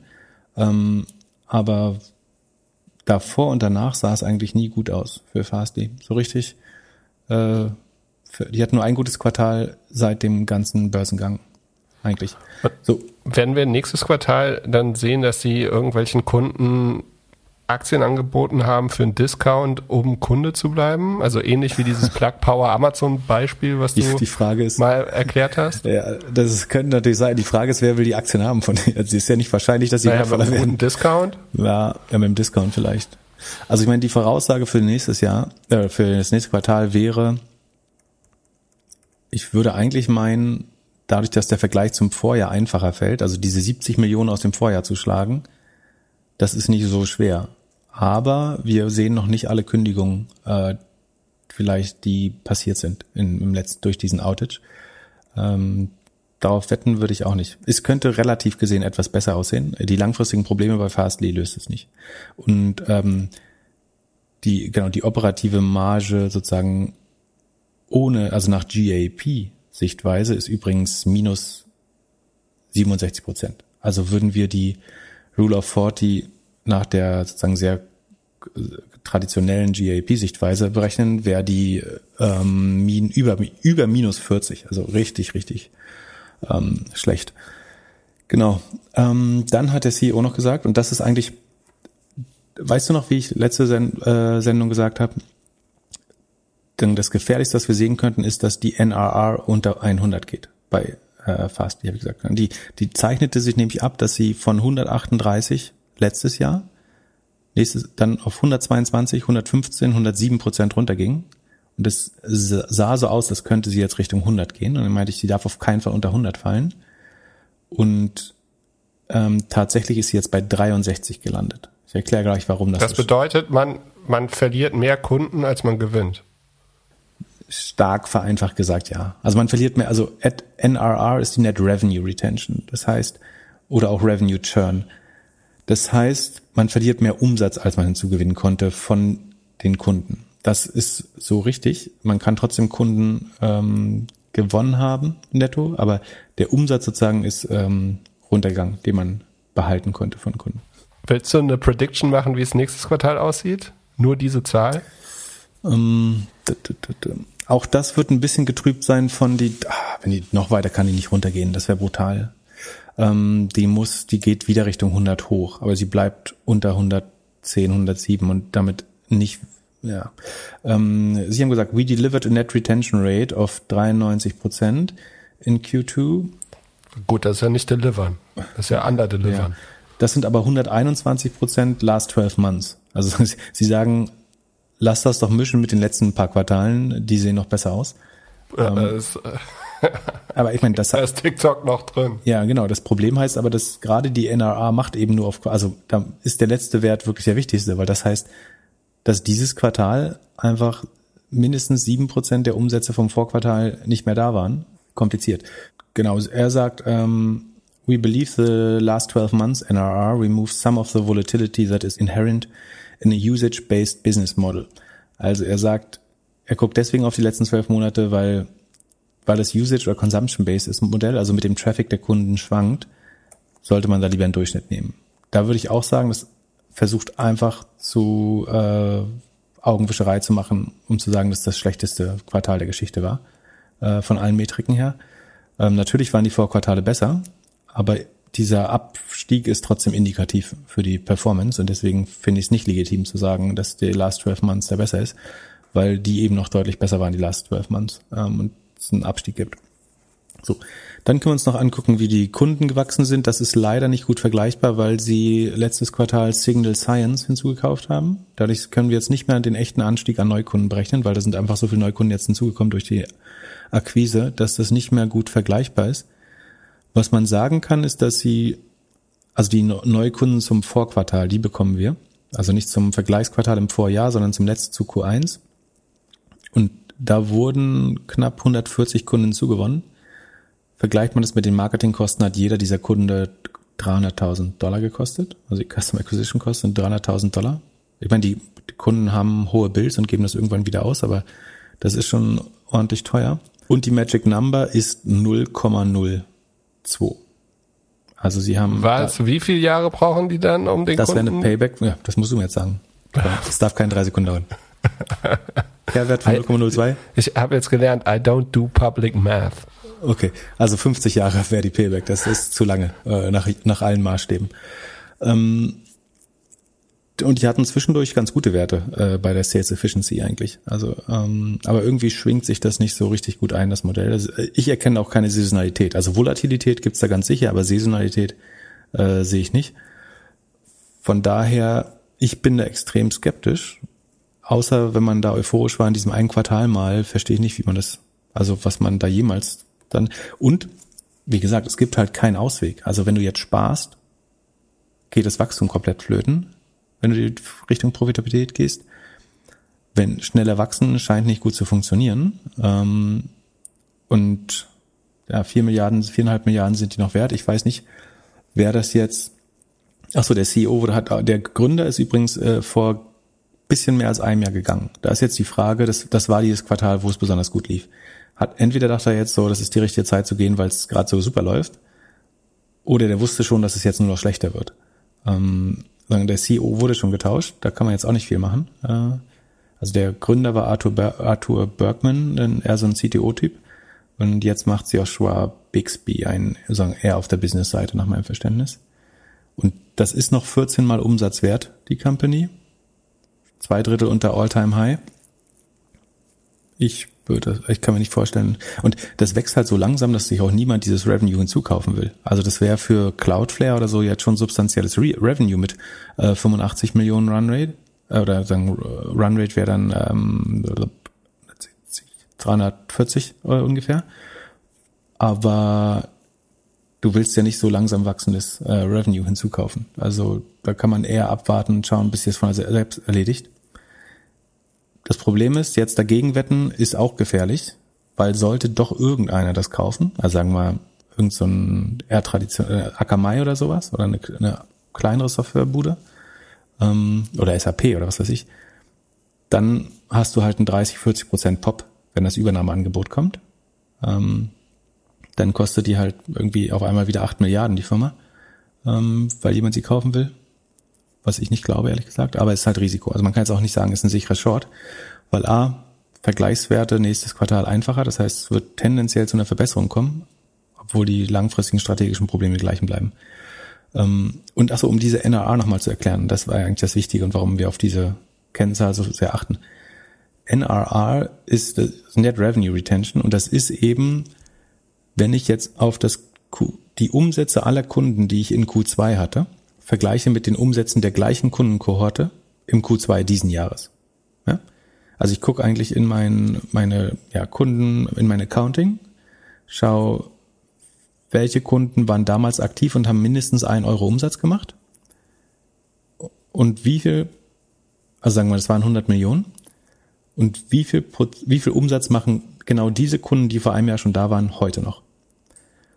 Und dass die NRR jetzt 93 ist, heißt auf Deutsch, die Kunden, die letztes Jahr noch 100 Millionen gemacht haben, machen heute nur noch 93 Millionen. Und das heißt letztlich sozusagen, du verlierst Revenue schneller, als du es gewinnst. Du kannst trotzdem wachsen, indem du neue Kunden gewinnst. Aber sozusagen, du läufst eigentlich so einem leckenden Eimer hinterher. Ähm, also, oder einem Eimer mit Löchern, um das unmissverständlicher zu sagen. Ähm, weil sagen, die Kunden jedes Jahr ein bisschen weniger ausgeben, sollte das weiter unter 100 bleiben. Und man will eigentlich immer eine NRA äh, über 100 sehen. Das heißt dann nämlich, dass die Kunden, dass nicht nur deine Kundenanzahl wächst, sondern auch Account Expansion stattfindet. Ähm, und dann kann man nämlich schön so überlineares Wachstum schaffen, nämlich sagen wir, man gewinnt neue Kunden hinzu und die Bestandskunden geben immer mehr Geld aus, dann hat man eine sehr, sehr schöne Wachstumskurve. Und das klappt eben nicht, wenn die NRA unter 100 ist. Das ist die Net Revenue Retention oder man sagt auch Net Negative Revenue Churn. Das ist einfach eine Verkomplizierung des gleichen Wortes, dass man sagt, negative Churn, also Churn ist ja die Kündigungsrate. Und du möchtest eine negative Churnrate, also dass du nicht Revenue churnst, sondern dass, dass du negatives Revenue churnst und das heißt, dass du positives Revenue pro Account hinzugewinnst oder Account Expansion hast oder das, diese sogenannte Land and Expand Strategie, die SaaS-Firmen in der Regel verfolgen. Hat das Sinn gemacht? Ansonsten die Begriffe äh, NRR und DBNER erklären wir auch nochmal auf unserer Website. Die sind verlinkt in dem Sheet ähm, oder in den Shownotes auch nochmal. Dann kann man doch mal genau lesen, wie das berechnet wird. Die DBNER ist übrigens noch bei 126 Prozent. Das ist ein gar nicht so schlechter Wert. Und der Wert war auch nie wirklich schlecht bei Fastly. Was heißt das, wenn die DBNER deutlich über 100 ist und die NRR unter 100? Das heißt, dass die Kunden, die noch da sind, zwar mehr Geld ausgeben, aber dass manche, die vor einem Jahr noch da waren, nicht mehr da sind und gar nichts ausgeben oder weniger ausgeben. Nee, weniger ausgeben stimmt nicht, sondern die müssen wechseln. Dann wären sie nämlich in der DBNER drin.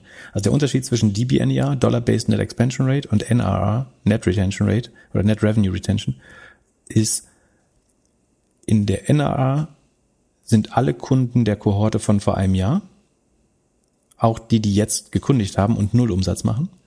In der DBNER sind nur die Kunden, die letztes Jahr in dieser Kohorte waren und heute noch Umsatz machen. Also das ist netto vor Kündigung, wenn man so will. Deswegen wird die DBNER in der Regel höher sein äh, als die, die NRA. Ja? Und NRA darf nicht unter 100 gehen eigentlich oder sollte möglichst möglichst nah an 100 oder drüber sein und die DBNER ist idealerweise über 120, ne, idealerweise über 130, gut über 120. Falls ihr mit uns und fast 2000 Leuten chatten wollt und euch über Sachen unterhalten oder austauschen wollt, kommt in unsere Discord-Gruppe unter doppelgänger.io slash Discord. Und dort hat Manuel diese Woche gefragt, warum Cloudflare sich überhaupt relativ negativ entwickelt hat nach den Earnings. Wir sind ja beides Cloudflare-Fans was ist da passiert?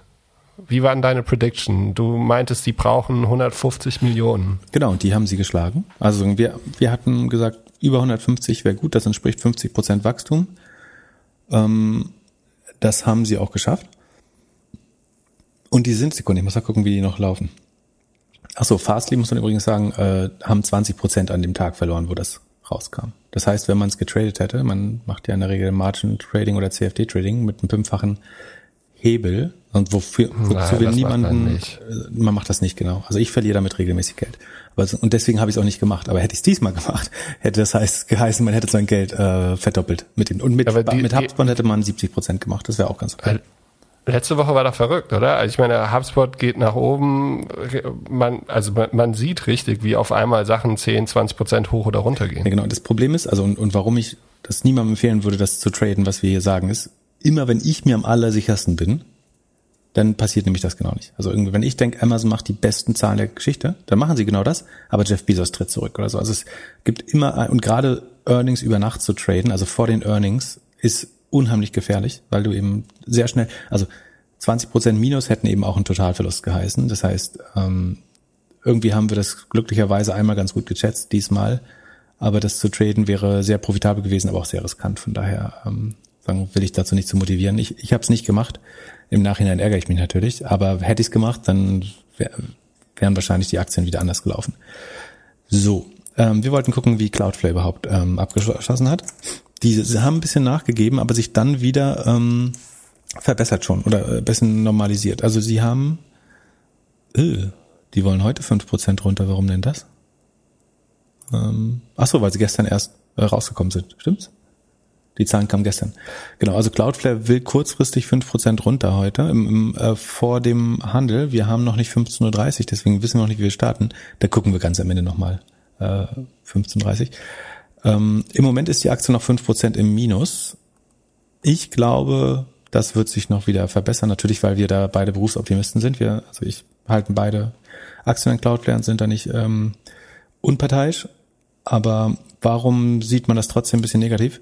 Wie gesagt, sie haben bei Revenue eigentlich die Erwartungen übertroffen leicht und sind weiterhin über 50 Prozent gewachsen, weil Cloudflare aber so beliebt ist und so sportlich bewertet auch. Also mit einer Sekunde, ich gucke mal kurz auf Sales Multiple, das gucke ich schnell bei Yahoo. Ähm, mit, ach so, uiui, mit 79 mal Sales bewertet. Also da musst du halt Bombenzahlen abliefern, einfach jedes Quartal wie eine Uhr. Ähm, und gut, sehr gut sind die Zahlen, sind aber nicht bombengut ähm, mit 53 Prozent Wachstum. Das hat dann eben doch nicht gereicht, obwohl es besser ist als die zwei Quartale davor. Ähm, und der angeblich hat die Analysten auch gestört, dass man weiterhin unprofitabel ist, wobei da gilt ja genau das Gleiche wie bei HubSpot. Wenn ich mit 53 Prozent wachsen kann, warum sollte ich dann versuchen, profitabel zu werden? Also im, sie haben eigentlich sechs Millionen mehr in Marketing ausgegeben, was auch genau richtig ist. Ähm, und von daher, und die Magical Number ist auch 0,82, also auch sehr gut. Sie haben alles richtig gemacht, Kosten weiter erhöht, ähm, Research und Development erhöht, also um weitere Produkte zu bauen, relativ moderat sogar nur. Ähm, die Gemeinkosten sind moderat gestiegen, aber vor allen Dingen haben sie weiter in Marketing investiert. Ich glaube, Matthew Prince, der CEO, hat alles richtig gemacht. Äh, ich bin auch super happy äh, mit dem Ergebnis. Ich verstehe noch nicht, warum die minus fünf Prozent. Ich würde sagen, da die schließen fast noch im Plus heute mit ein bisschen Glück. Aber ähm, Achso, und die, die, der Ausblick war mit 166 Millionen fürs nächste Quartal dann eben konservativ. Das würden nur noch 45 Prozent Wachstum sein. Aber Matthew Prince hat ja auch gesagt, sie optimieren sozusagen für den langfristigen Wert der Firma und lassen sich dann nicht so kurzfristig treiben. Ich denke, sie können das übertreffen wieder und landen eher bei 170 und das wären dann wieder über 50 Prozent, na, noch nicht ganz, 172 brauchen sie. Ähm, also die kommen auf nächstes Quartal hoffentlich auf 50 Prozent Wachstum und werden dann weiterhin fair bewertet, obwohl es wirklich sehr teuer ist. Mit 79 mal Sales ist viel, ne? Aber die Ambition von Cloudflare ist auch, ähm, das hat, hat er vor neun Jahren oder so mal gesagt, und sie sind tatsächlich näher dran, als man, als man damals gedacht hätte. Ähm, Our vision is that we're gonna power the Internet. Also sie sind schon selbstbewusst. Ähm, man muss auch sagen, würden die nur zehn Prozent des Revenues von AWS bekommen, also sagen wir, sie würden in den nächsten drei Jahren zehn Prozent des AWS, des heutigen AWS-Revenues bekommen, ähm, wären sie viermal so groß beim Revenue. Also sie sind noch sehr klein, aber auf einem, auf, einer, auf einem sehr guten Pfad. Und es gilt auch das gleiche wie bei HubSpot, dass das Einstiegsprodukt ist ja kostenlos. Deswegen ist die Gross Margin, also der Rohertrag, relativ niedrig, weil viele Services umsonst oder sehr kostengünstig angeboten werden. Aber die Milliarden Startups der nächsten zehn Jahre fangen vielleicht jetzt gerade auf Cloudflare an zu entwickeln äh, oder nutzen das als ihr CDN oder haben, nutzen die Cloudflare Worker oder ähm, die DDoS Protection von Cloudflare.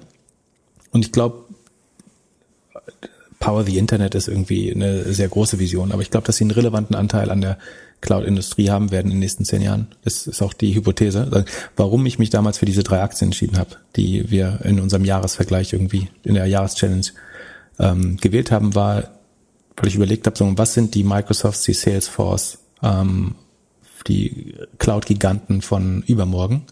Und ich glaube, keine, keine Firma ist auf einem besseren Weg als Cloudflare dahin. Im Moment genau. vielleicht und noch Twilio und, Twilio und Snowflake und CrowdStrike. Ja, und ihr wisst ja, wie das immer so läuft, wenn sich Pip ganz, ganz sicher genau. ist. Genau. genau. Also, das ähm, hätten wir erklärt. Ansonsten, genau, die Gross Margin haben wir erzählt, ist eben nicht ganz so stark wie in den anderen Cloud-Modellen, weil sie relativ hohe Einkaufspreise für Traffic oder für Cloud-Dienstleistungen selber haben und viel umsonst anbieten. Die Marge ist, also sie waren im Vorquartal auf minus, also im Q1 auf minus fünf im Vorquartal, also im Vergleichsquartal des letzten Jahres auf minus 10 fast und sind jetzt bei minus 2,6. Angeblich hätten Analysten gern Break-Even gesehen. Ich glaube, es wäre falsch gewesen, Break-Even zu provozieren, weil sagen, sie sind noch super im Wachstumsmodus mit 53 Prozent Wachstum. Ich hätte mich sogar gefreut, hätten sie, wären sie weiter bei minus 5 Prozent äh, geblieben. Ähm, wie gesagt, die Magic Number ist äh, 0,82 vor Quartal 0,76, vor, davor 0,84, davor 1,1. Das heißt, sehr gute Sales Efficiency, gute Payback. Custom Acquisition Costs sind 10.000 Dollar. Vergleich Fastly war 300.000. Aber das sind jetzt auch, da sind Free-Kunden dabei und so muss man fairerweise sagen. Ah nee, Free nicht. Also das muss man auch mal sagen. Ähm, Cloudflare hat insgesamt 126.700 Kunden. Davon machen 1000 über 100.000 Dollar Umsatz. Die wachsen übrigens am schnellsten. Diese Kundenanzahl wächst mit 70 Prozent gerade. Äh, die, die Dickschiffe unter den Kunden.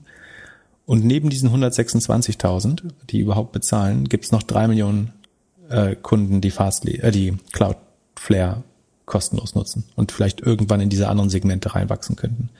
Ähm, ich halte das für eine der besten Strategien, die langfristig zu sehr günstigen Marketingkosten führen kann, zu Kosten der Gross Margin, wie ich schon erklärt habe. So, gucken wir noch auf die Dollar-Based Net Expansion Rate.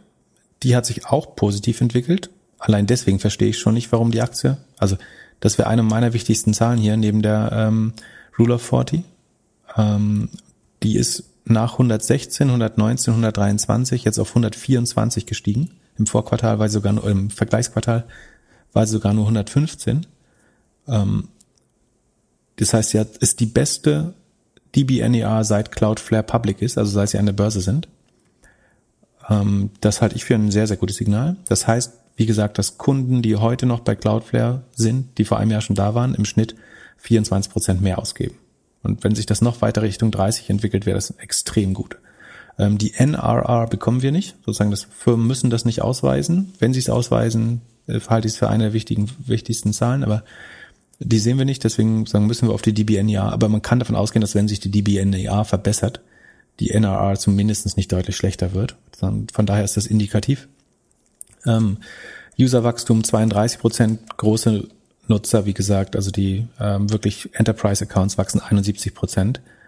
Ähm, und die Rule of 40 verbessert sich von 46 auf 50. Das ist eben hauptsächlich getrieben durch die 53 Prozent Wachstum und der, der relativ kleine Verlust von drei Prozent Operating Margin, Non-GAP.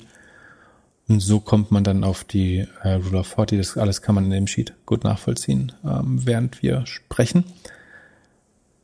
Deswegen, ich bin nach wie vor, also ich hätte, wäre nicht ob, zu, zu mehr Optimismus fähig gewesen, mir bessere Zahlen als die hier.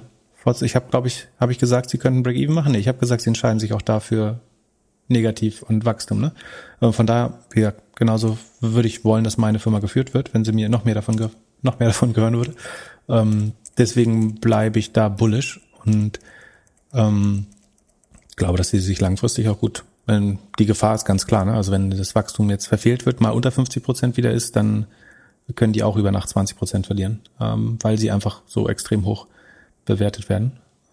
Aber ich glaube, gute Chance, langfristig eine infrastrukturelle Rolle im Internet einzunehmen. Von daher bleibe ich da bullish. Und wir gucken gleich nochmal, wie sie, wie die Erstnotiz heute ist, wenn äh, die, die Börse aufmacht in den USA.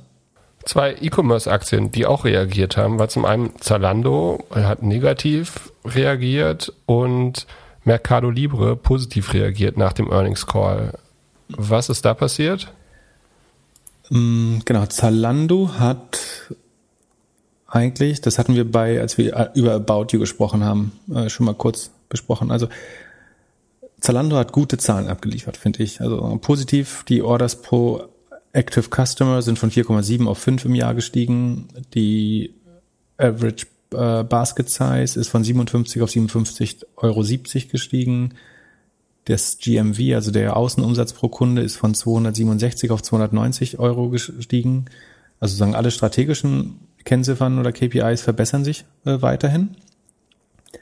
Und das GMV, also der Außenumsatz über die Plattform, ist um in Anführungsstrichen nur 40 Prozent gestiegen, während der eigene Umsatz um 34 Prozent gestiegen ist. Und das war im Vorquartal aber eben besser. Da ist das Revenue noch 39 Prozent gestiegen. Ähm, und insbesondere das Rest of Europe, also das internationale Segment von, also außerhalb von Dach, das ist im Vorquartal um 50 Prozent fast gestiegen und jetzt nur noch um 32 Prozent.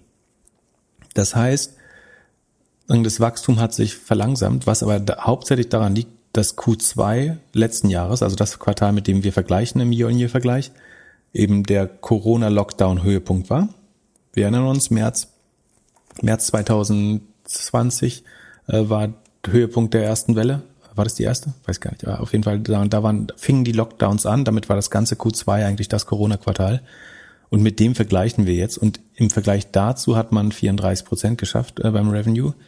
Das halte ich für eigentlich sehr gut. Was ich glaube ich gut zeigt, ist, dass bei dem Vergleich mit About You hatte ich ja so ein bisschen mahnend gemeint, man sollte das nicht mit den Q1, sondern Q2-Zahlen von Zahlen vergleichen, also mit diesen hier. About You hat nämlich ein abweichendes Geschäftsjahr, das von März bis Mai geht, also das, das Q, das Quartal, was wir zuletzt uns angeschaut haben, ich glaube, es ist das Q1 bei denen, ähm, das geht von März bis Mai und da hat About You eben 65,5 Prozent gemacht. Und die haben ja ähnliche Challenges, ne? also auch die hatten ein starkes äh, Vergleichsquartal im Vorjahr und die schaffen es in dem Umfeld eben 65 Prozent zu machen und jetzt, wo wir die Zalando-Zahlen kennen, also nicht die vom Q1, die deutlich besser waren, weil es da ähm, einen einfachen Vergleich gab, sondern die vom Q2, wo es deutlich schwerer war ähm, und die näher dran sind an dem About You Quartal. Ähm, da sieht das About You Ergebnis vergleichsweise nochmal besser aus, würde ich sagen. Aber, und auch das ist richtig, in absoluten Zahlen gewinnt About You nur 170 Millionen Umsatz hinzu, während ähm, Zalando fast viermal so viel Umsatz in absoluten Zahlen hinzugewinnt. Also allein der deutsche Markt von Zalando macht doppelt, fast doppelt so viel Zugewinn an Umsatz wie About You insgesamt. Von daher ist es von beiden einfach eine sehr gute Leistung, aber dass About You schneller wächst, ist meiner auch ein relativ klarer Fakt und vor dem Hintergrund auch äh, spannend. Und ansonsten, die Unit Economics sahen gut aus. Ich hatte so ein bisschen Angst, dass der Gross Profit, was beim Modehandel quasi der Einkaufspreis und Verkaufspreis, also sich aus Einkaufs- und Verkaufspreis der Artikel ergibt, ähm, dass der sinken könnte, wenn die Durchverkaufsrate schlecht ist. Aber anscheinend hat Zalando sehr gut geplant für das Q2. Die, äh, der Gross Profit ist auf 44 Prozent hochgegangen. Das ist relativ gut. Ne, sehr gut eigentlich. Fulfillment-Kosten sind relativ, relativ gesehen runtergegangen auf 24 Prozent. Das ist auch gut. Aber, und äh, auch das hatte ich gesagt, die Marketingkosten waren im Vorquartal. Also Vorquartal heißt immer sozusagen das letzte Quartal, Q1. Wenn ich sage Vorjahres- oder Vergleichsquartal, heißt das eben das vor einem Jahr. Ähm, Im Vorquartal waren die Marketingkosten 7,7 Prozent. Da hatte ich im letzten Podcast gesagt, die könnten sich durch diese Challenges und Inflation, die wir im Advertising-Markt gerade haben, erhöhen auf, ich habe glaube ich gesagt, bis zu 8,5 Prozent und sie sind auf 9,8 Prozent hochgegangen. Also haben sie um 20 Prozent erhöht die Marketingkosten anteilig. Ähm, Im Vorjahr waren sie noch bei 5 Prozent. Das war das Corona-Quartal, wo man gar nicht mehr werben musste fast. Ähm, von daher haben wir einen ordentlichen Anstieg bei den äh, Marketingkosten, worunter, glaube ich, alle E-Commerce-Player gerade leiden, äh, wie wir ausführlich jetzt schon erklärt haben in vielen Sendungen. Trotzdem ist die EBIT-Marge aber, äh, hat sich positiv entwickelt, weil der Reingewinn, der, der Rohgewinn, der Gross Profit so gut lief und die Fulfillment-Kosten, die Marketingkosten auffangen konnten. Ähm, von daher sind das keine schlechten Zahlen, aber das, das Top-Wachstum, was man zuvor gesehen hat, das ist eben weggegangen bei Zalando. Und so hat die Aktien, glaube ich, acht Prozent verloren oder so. Aber auch das hat sich schon wieder ein bisschen relativiert inzwischen und auch, auch zu Recht, denke ich. Also die acht Prozent habe ich jetzt nicht als gerechtfertigt gesehen. Es war ein schweres Quartal, in dem Zalando trotzdem super Zahlen äh, geliefert hat. Noch bessere About geliefert hat, meiner Meinung nach. Und Mercado Libre? Ähm, das machen wir ein bisschen schneller. Ähm, A, weil ich keine Stimme mehr habe gleich. Äh, B, weil da im, um die Zeit zu schon. Mercado Libre wird gern das Amazon von Südamerika, Lateinamerika genannt. Ähm, die größten Märkte sind Mexiko, Argentinien, Brasilien, ähm, dann Kolumbien und was weiß ich noch. Da, die haben ihr GMV, also den Außenumsatz auf der Plattform, auf um 46 Prozent gesteigert. Nach im Vorquartal noch 114 Prozent. Da sieht man auch, wie die Vergleiche wieder schwerer werden zum Vorjahr wegen Corona logischerweise. Ähm, der, die Aktie hat sehr positiv reagiert. Ich glaube auch plus 13 Prozent oder so. Ähm, Sekunde, lass mich schnell schauen. Ich, gestern waren es äh, plus zweistellig auf jeden Fall. Auf Dollarbasis, also die, das, die, du hast natürlich Inflations- und Wechselkursprobleme immer, äh, wenn man es betrachtet in äh, Südamerika. Auf Dollarbasis ist das Wachstum immer ein bisschen kleiner, weil die lokalen Währungen entwerten dort. Ähm, das Net Revenue, also der Innenumsatz, ist auf 1,7 Milliarden gestiegen. Das ist eine Verdopplung um 100, also 103 Prozent Wachstum, sehr gut. Die EBIT-Marge ist 10 Prozent nach zuvor 11 Prozent. Das schieben sie oder sagen, das begründen sie teilweise ähm, mit den gestiegenen Marketingkosten auch. Also haben das gleiche Problem wie Zalando. Die Marketingkosten ziehen an in allen Netzwerken. Ähm, ihre Payment-Lösung. Ein Drittel des Umsatzes, äh, des Net Revenues ist, kommt aus Fintech, sagen sie, eigentlich, also ein Payment-Anbieter. Mercado Pago. Ähm, da ist das Total Payment Volume um 72 Prozent gestiegen, also schneller als der Umsatz auf der Plattform. Das Total Payment Volume außerhalb der eigenen Plattform ist sogar um 94 Prozent gestiegen, das ist sehr gut. Und der, ja, ansonsten Genau, es gibt eine leichte EBIT-Compression oder EBIT-Marge ist ein bisschen weggeschmolzen, weil eben das Marketing, die Marketingausgaben höher waren. Ähm, und weil der Gross Profit, der Rohertrag ein bisschen geschrumpft ist, weil man mehr Eigengeschäft hat, äh, gemacht hat anscheinend, ähm, was dann immer dafür sorgt. Genau, das ist Mercado Libre. Gute Zahlen, äh, auch Aktie, die ich äh, lange halte. Ich kann mal gucken, wie sie gelaufen ist. Ähm, seit 26.3. Ah, die habe ich am Tiefpunkt gekauft. Also an dieser 26.3. war so fast der Höhepunkt der Corona-Panik. Also vielleicht erste Erholung wieder. Genau vor, also an diesem Q2 da. Ähm, seitdem 250 Prozent im Plus. Ähm, Gratulation. Ja. Aber ich, also, weil, ähm, weil ich immer so diese, diese tollen Sachen äh, erwähne. Dieses Jahr bin ich insgesamt äh, nur knapp zweistellig im Plus mit meinem Depot. Dadurch, dass die China-Aktien alle sehr nach unten ziehen und Amazon gar nichts tut und das mein größter Block ist. Also ist jetzt nicht so, dass ich irgendwie mich äh, dieses Jahr über zweistellige oder dreistellige ähm, Gewinne freuen könnte, sondern es kommt alles hauptsächlich aus dem letzten Jahr, wo wir ja gesagt haben, dass das sehr erfolgreich war. Dieses Jahr sitzt wirklich moderate, zweistellige. Also ich schlag die Nasdaq noch nicht und schlag gerade mal so den MSCI World, glaube ich. Das ändert sich ja, ja natürlich. Und dabei hast, du, dabei hast du meine Agora-Aktie gar nicht mehr. Ja, aber die war ein Teil davon auf jeden Fall, warum das hier nicht so läuft. Die, die reporten übrigens nächste Woche, Kollege. Äh, dann, ja. Da reden wir, gucken wir mal ganz genau rein. Ne? Ob, ob, da, da äh, ist es da nicht komplett sehen wir da egal, Schrumpfen, gerade Schrumpfen wie die des Revenue sind. vielleicht? Sehen wir das? Sekunde, ich guck mal kurz. Ich gucke mal kurz. Oh, da ja, das haben wir machen wir nächste Woche. Gute Chance, auch nur so 10, 20 Prozent Wachstum zu sehen. Dann kannst du deinen restlichen, hast du die noch? Ah, du musst die halten. äh, du hast auch gesagt, dass ja. du bis Ende des Jahres hältst. Guck mal, guck mal, guck mal nicht auf die Kurse besser. Das würde ich nicht freuen, glaube ich. Aber vielleicht, ja. toi, toi, toi, vielleicht klappt's ja auch. Ja, so, ja, mal gucken. Was haben wir nächste Woche denn noch so an Earnings? Wir haben äh, Trade Desk, Coinbase, Agora. Ähm, Irgendwelche Predictions, die du machen möchtest? Sekunde. Genau. Ähm, Trade Desk, glaube ich, wird kompliziert. Also Rückenwind, oh, schwer. Profitieren natürlich von dem Rückenwind der Werbeindustrie. Also die Budgets kommen wieder und so weiter.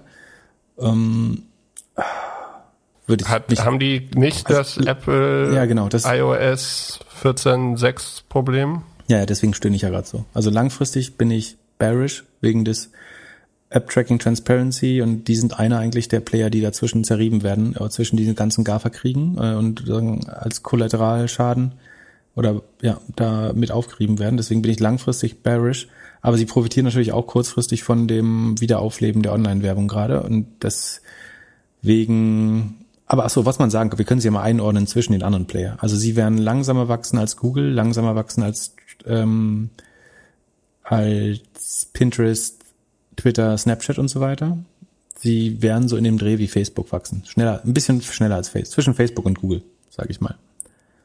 Ähm, und ob das dann aber gut ist oder nicht, ich schätze, das wird ja, Verhalten aufgenommen. Weder super positiv noch super negativ.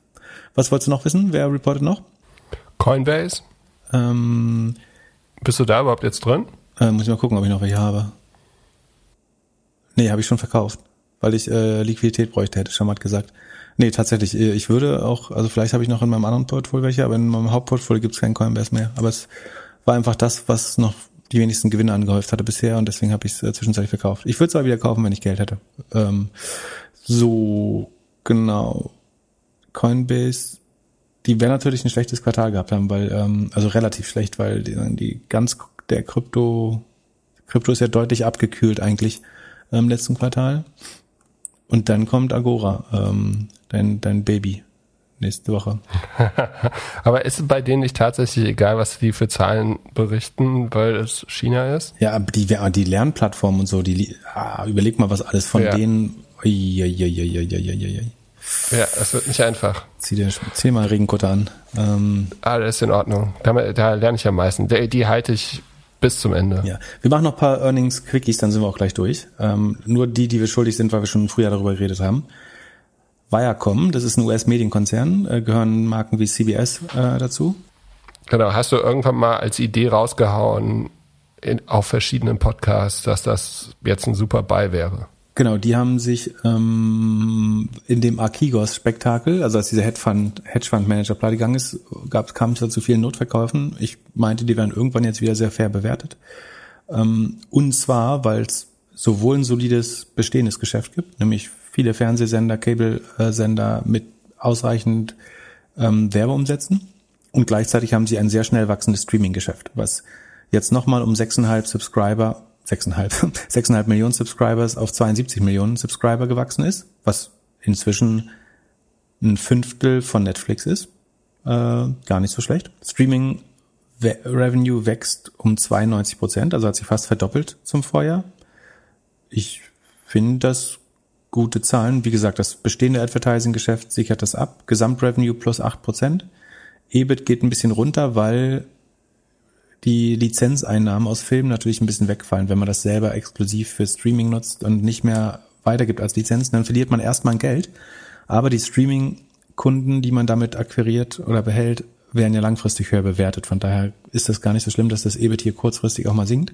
Warum das äh, spannend ist, ist aber, weil man hier schon sehr gut sieht, dass im TV das Advertising noch nicht zurückkommt. Also ähm, die haben zwar 25% Anstieg im Advertising reported, aber sie sind im Vorquartal, also in diesem Vergleichsquartal des Vorjahres, sind sie ähm, um 27 Prozent gesunken. Und äh, wer Mathe versteht, weiß, dass minus 27 Prozent plus 25 Prozent noch lange nicht äh, wieder auf 100 Prozent ist.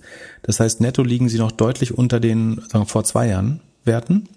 Jetzt sieht man, was typischerweise in Krisen passiert, nämlich dass die Digitalplayer zuerst die Budgets, die Werbebudgets wieder bekommen und dass die der Online-Shift von Werbebudgets, ähm, sei es Print zu digital, sei es Fernsehen zu digital, dass der beschleunigt wird und da ist jetzt die Frage, kommt im nächsten Quartal nochmal mehr wieder vom Werbeumsatz und sind die nur zögerlicher mit den großen Budgets, die Advertiser? Oder ist es so, dass einfach ein Riesenteil von Budgets jetzt digi zwangsdigitalisiert wurde durch Corona so ein bisschen und dass die jetzt dauerhaft bei GAFA bleiben und dass äh, irgendwie Warner, Viacom und die klassischen TV-Kanäle, äh, dass die eigentlich dauerhaft auf Werbeerlöse verzichten müssen. Genau. Ansonsten Viacom hat noch äh, 5 Milliarden Cash auf dem Konto. Die 42 Millionen Streaming-Kunden kann man mit bis zu 30, 40 Milliarden bewerten, wenn man möchte, wenn man da irgendwie Netflix oder so ranlegt oder Disney. Und dann finde ich die Aktie immer noch nach wie vor gut. Ein Verdoppler ist es nicht, aber ich glaube, solide Rendite kann man damit bekommen. Und wenn die Streaming-Fantasie weiter so gut exekutiert wird, bin ich da relativ bullish. Paramount Plus und Pluto heißen, heißen die Streaming-Produkte, äh, irgendwie, wer sich das anschauen will. Ähm, wie gesagt, kein Verdoppler, aber ich und mein, seit der Empfehlung ist es, glaube ich, irgendwie fast gar nicht bewegt oder so. Man also sollte sich auf jeden Fall mal die Graph von diesem Jahr angucken. Es äh, geht sehr nach oben und dann wieder sehr nach unten und dann sechs Monate Vollkommen horizontal. Flat. Vollkommen flat, genau. Aber da kommt jetzt bald der Durchbruch. Vielleicht. Ja, genau. Aber ja, es ist noch nicht nach unten sicher ist. Ich meine, wie gesagt, es ist ein sehr so, das, was ich, warum ich es cool fand, war ja eben, weil es relativ äh, sicher ist und gleichzeitig Fantasie hat. So. Wie ist die BigCommerce Fantasie? Äh, das machen wir ganz, ganz schnell. BigCommerce ist so ein ähm, E-Commerce Softwarebetreiber, also der große Shopsysteme äh, baut. Sekunde, ich klicke mal kurz äh, da drauf. Da war ich immer relativ skeptisch. Die wachsen immerhin um 35 Prozent äh, zum äh, Vergleichsquartal im Vorjahr aber selbst non-GAP haben sie noch eine negative Marge von 8,5 Prozent. Das heißt, 35 minus 8,5 ist 27,5, ist falsch berechnet, ist 26,5 ähm, und damit ist die Rule of 40 nicht gut genug und ich bleibe weiter skeptisch für BigCommerce. So, die sind, glaube ich, nicht so schlimm betroffen wie ein Fastly oder so, oder dass man sich jetzt Sorgen machen muss. Aber ein echter Growth Stock ist es für mich auch nicht. Und dafür sind sie, glaube ich, ein bisschen zu ähm, ambitioniert bewertet. Ich gucke mal, was die gerade kosten, aber also ist auch 5 Milliarden wert. Das entspricht einem Sales Multiple von 30. Das finde ich nicht gerechtfertigt. Das ist letztlich Software-Dienstleistungsanpassungsbude. Verdient vielleicht das so ein Multiple wie SAP oder so. Ein bisschen besser, aber nicht 30. Ähm, muss man nicht haben. Achso, apropos muss man nicht haben. Äh, Fastly, äh, ich habe mich ja gewundert, dass das äh, ist im BIT Internet Leaders Fund drin, äh, wo ich ja sagen würde, Fastly, das kann man ja gut erkennen, dass da nichts Gutes mehr bei also das war Moment, das war im April, also sozusagen als der letzte Bericht gemacht wurde von dem Fonds drin und wird auch regelmäßig von Börsenbriefen und so empfohlen. Das äh, habe ich nicht verstanden, weil Fastly kann man wirklich sehr gut absehen, dass das auf keinem guten Pfad ist. War ich sehr überrascht, dass das äh, teilweise da von den Experten äh, aus verschiedenen Richtungen empfohlen wird. Mir ist die Tage der Lidium Jet durch die Timeline geflogen. Und zwar, die würden jetzt so einen Milliardendeal machen. Ist das wirklich ein Deal oder ist das einfach nur ein Letter of Intent? Das weiß nur Frank Thelen und äh, der Lilium-Chef. Ähm, sie haben angekündigt, dass sie 220 Jets in einer Partnerschaft mit der brasilianischen Airline Azul, die von dem JetBlue-Gründer äh, gegründet wurde, ähm, ja, verkaufen an die oder ja, ähm, was ich komme, also unter da für eine Milliarde, also rund ja, viereinhalb, bisschen mehr als viereinhalb Millionen pro Jet. Da kann man angeblich Geld mit verdienen. Ähm, was insofern komisch ist, dass der CEO von Lilium, äh, Daniel Wieland, ja vorher immer überall gesagt hat, dass sie auf keinen Fall ein Hersteller, Hardwarehersteller werden wollen, sondern dass das einzig Spannende und Profitable an diesem Business ist, die Flugzeuge selber zu betreiben. Und deswegen hat mich gewundert, dass man jetzt ausgerechnet sozusagen das erste Mal Umsatz macht, indem man 220 Jets ähm, irgendwie im Jahr 2026 oder so, oder keine Ahnung wann es war, ähm, verkaufen möchte an eine brasilianische Airline. Das fand ich nicht überzeugend. Ähm, weil, und das ist ganz klar nicht das bessere Modell. Also da bleibt relativ wenig Marge übrig. Man darf die vielleicht noch warten. Äh, ein bisschen kriegt ein bisschen Service Revenue noch, aber ähm, plus, dass es natürlich, also diese Dinger gibt's ja noch, also A, die gibt's noch nicht. Also die wurden nicht gebaut, aber das ist ja auch klar, es ist irgendwie vielleicht eine Absichtserklärung, vielleicht ein Vertrag, dass wenn die gebaut werden, dass sie die dann abnehmen würden. Also eine Abnahmeverpflichtung von, äh, von Azul. Ähm, und es gab diesen Testflug noch nicht, wo das Ding irgendwie, sei es als Modell oder als, zumindest nicht öffentlich, sei es als Modell, ähm, noch als ähm, Prototyp, noch als Serienflugzeug gerade ausgeflogen ist oder in Vorwärtsflug gekommen ist, ähm, außer sozusagen für eine beschränkte Zeit in so eine Mischung aus Vorwärtsflug und Schwebflug. Ähm, von daher ist eh ein Vertrag über was, was ähm, ich weiß gar nicht, äh, ist das das Lustige ist, wenn der Vertrag unmöglich, also wenn es unmöglich ist, dann kannst du. Ach du, die werden das Ding schon bauen können. Das wird schon klappen. Kommt drauf an, ob es Unvermögen oder unmöglich ist. Ähm, ich überlege gerade, was die Rechtsfolge ist, wenn du Verträge über was schließt, was gar nicht möglich ist. Und du könntest argumentieren, es ist physikalisch nicht möglich, was Delirium. Zumindest gibt's Klar, mal. das Ding fliegt doch. Na gut, du bist Optimist. Das wäre mal eine schöne Wette. Du sagst bis fünf. Achso, das haben wir schon gesagt. Ich steig ein, wenn wenn das Ding hoch. Na gut. Ähm, auf jeden Fall ich glaube, Business, also vielleicht will man jetzt für den Spec äh, da einmal zukünftiges Revenue schon demonstrieren. Dann ist das aber strategisch meiner Meinung nach nicht schlau erkauft, weil also die, die eine Sache, wo ich äh, Lilium recht geben würde, ist, dass wenn das überhaupt spannend sein könnte mal, wovon ich nicht, selber nicht überzeugt bin, dann wenn man die Dinger betreibt und nicht baut. Aber jetzt sollen halt die ersten 220, ich weiß nicht, ob es die ersten sind, aber es sollen 220 an JetBlue äh, nicht an JetBlue, an Azul ähm, verkauft werden. Eine letzte Earnings-Meldung noch, äh, Plug müssen wir noch machen, weil äh, ich die, das auch ein meiner Lieblings-Short-Kandidaten ist. Ähm, und zwar Plugbauer sind die, was du vorhin äh, angedeutet hast, die Gabelstapler, ähm, die so schön ähm, wo, wo Amazon, Walmart die mal äh, gekauft haben. Und das habe ich auch im Sheet übrigens drin, äh, weil ich das sowieso hatte, habe ich das noch mit in Sheet reingemacht. Und was, die verbringen ja viele Wunder, Plug Power. Sie haben es ja mal geschafft, negativen Umsatz zu haben in einem Quartal im Q4 2020 und ähm, haben auch sonst ein paar Abnormalitäten, ähm, mussten nachgeprüft werden von KPMG, das schien aber gut äh, gelaufen zu sein. Letztlich, äh, also die Zahlen wurden, also ich äh, bin so ein bisschen Short Plug, aber die Zahlen wurden relativ gut aufgenommen. Sekunden, ich muss mal kurz, ganz kurz gucken, wie genau. Ähm, und zwar glaubt man, die gehen sechs sie gehen schon sechs Prozent hoch heute, also reagieren gut auf die Zahlen, weil die Umsätze ähm, sich verbessert haben. Und zwar ver sind sie um 83 Prozent gestiegen, das Net Revenue. Hinzu muss man aber sagen, dass auch der Verlust sich verfünffacht, fast verfünffacht hat, von, oder vervierfacht hat von 26 auf fast 100 Millionen. Ähm, also um diese 125 Millionen Umsatz zu machen, hat man äh, 100 Millionen Verlust gemacht. Äh, und das ist halt kein Softwaregeschäft, ne, sondern die bauen Fuel Cell, also ähm, Fuel Cells, sage ich immer, ähm, Wasserstoffzellen, Gabelstapler und Fabriken, um Wasserstoff herzustellen. Und letztlich haben die für 100.000, sagen sie, Gabelstapler verkauft, dafür in den Cost of Revenues oder Cost of Goods Sold ähm, 80, für 99 Millionen haben sie ähm, Gabelstapler verkauft, für 80 Millionen dafür gebraucht äh, als äh, Kosten. Das heißt, da war jetzt bestenfalls 25 Prozent Marge drin. Außerdem haben sie Services für knapp 6 Milliarden verkauft. Die wiederum haben sie 16 Milliarden gekostet, die Services. Also beim Servicegeschäft fallen 10 Milliarden Rohverlust schon an, vor Marketing und irgendwelchen anderen Kosten. Muss man auch erstmal schaffen, dass man Dienstleistungen, also die Gabelstapler bauen ist anscheinend schon nicht besonders profitabel oder hat eine Rohmarge wie ein Automobilkonzern und dann verliert man aber auch noch Servicegebühren ähm, dabei. Und dann, und das ist die ganz große Kunst, ähm, sie haben auch Fuel delivered, also ähm, Brennstoff verkauft, also wahrscheinlich Wasserstoff äh, in dem Fall für die Brennstoffzellen. Und sie haben sogenannte Power Purchase Agreements, also wo sie Strom zur Erzeugung kaufen oder verkaufen. So, und die Summe der Erlöse aus den Power Purchase Agreements und des ähm, Fuel Delivered, also des Wasserstoffs, ist ungefähr 20 Milliarden, äh, 19,5 Milliarden, die sie erlöst haben durch den Verkauf von Energie im weitesten Sinne.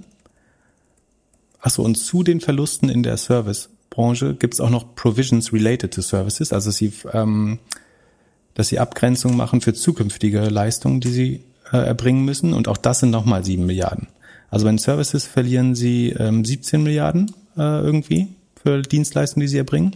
Und bei diesen Energiekosten, also wenn ich Fuel und Energie zusammenzähle, äh, machen sie 19,5 Milliarden Umsatz mit Energie im weitesten Sinne und 62,5 Milliarden Verlust. Das ist die neue Wasserstoffwelt, ähm, dass man Energie für 19 Milliarden einkauft und für äh, nee, andersrum für 19 Milliarden verkauft und für 62 Milliarden äh, von Helmholtz würde sich im Grab umdrehen. Äh, der Energieerhaltungssatz muss neu geschrieben werden.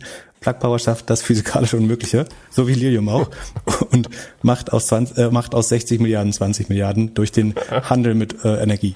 Ähm, genau und so kommt es dann, dass der Rohgewinn, also der sagen wir, der Rohgewinn die, der Gross Profit schon negativ ist. Das heißt, vor Marketing und sämtlichen Gemeinkosten verliert man schon 40 Milliarden, äh, 40 Millionen. Und insgesamt bleiben Operating Loss von 90 Millionen übrig. Und alle feiern's. Die Aktie steigt. Ich verstehe es nicht, ehrlich gesagt. Irgendwie dieses ganze Wasserstoff-Game habe ich nicht kapiert.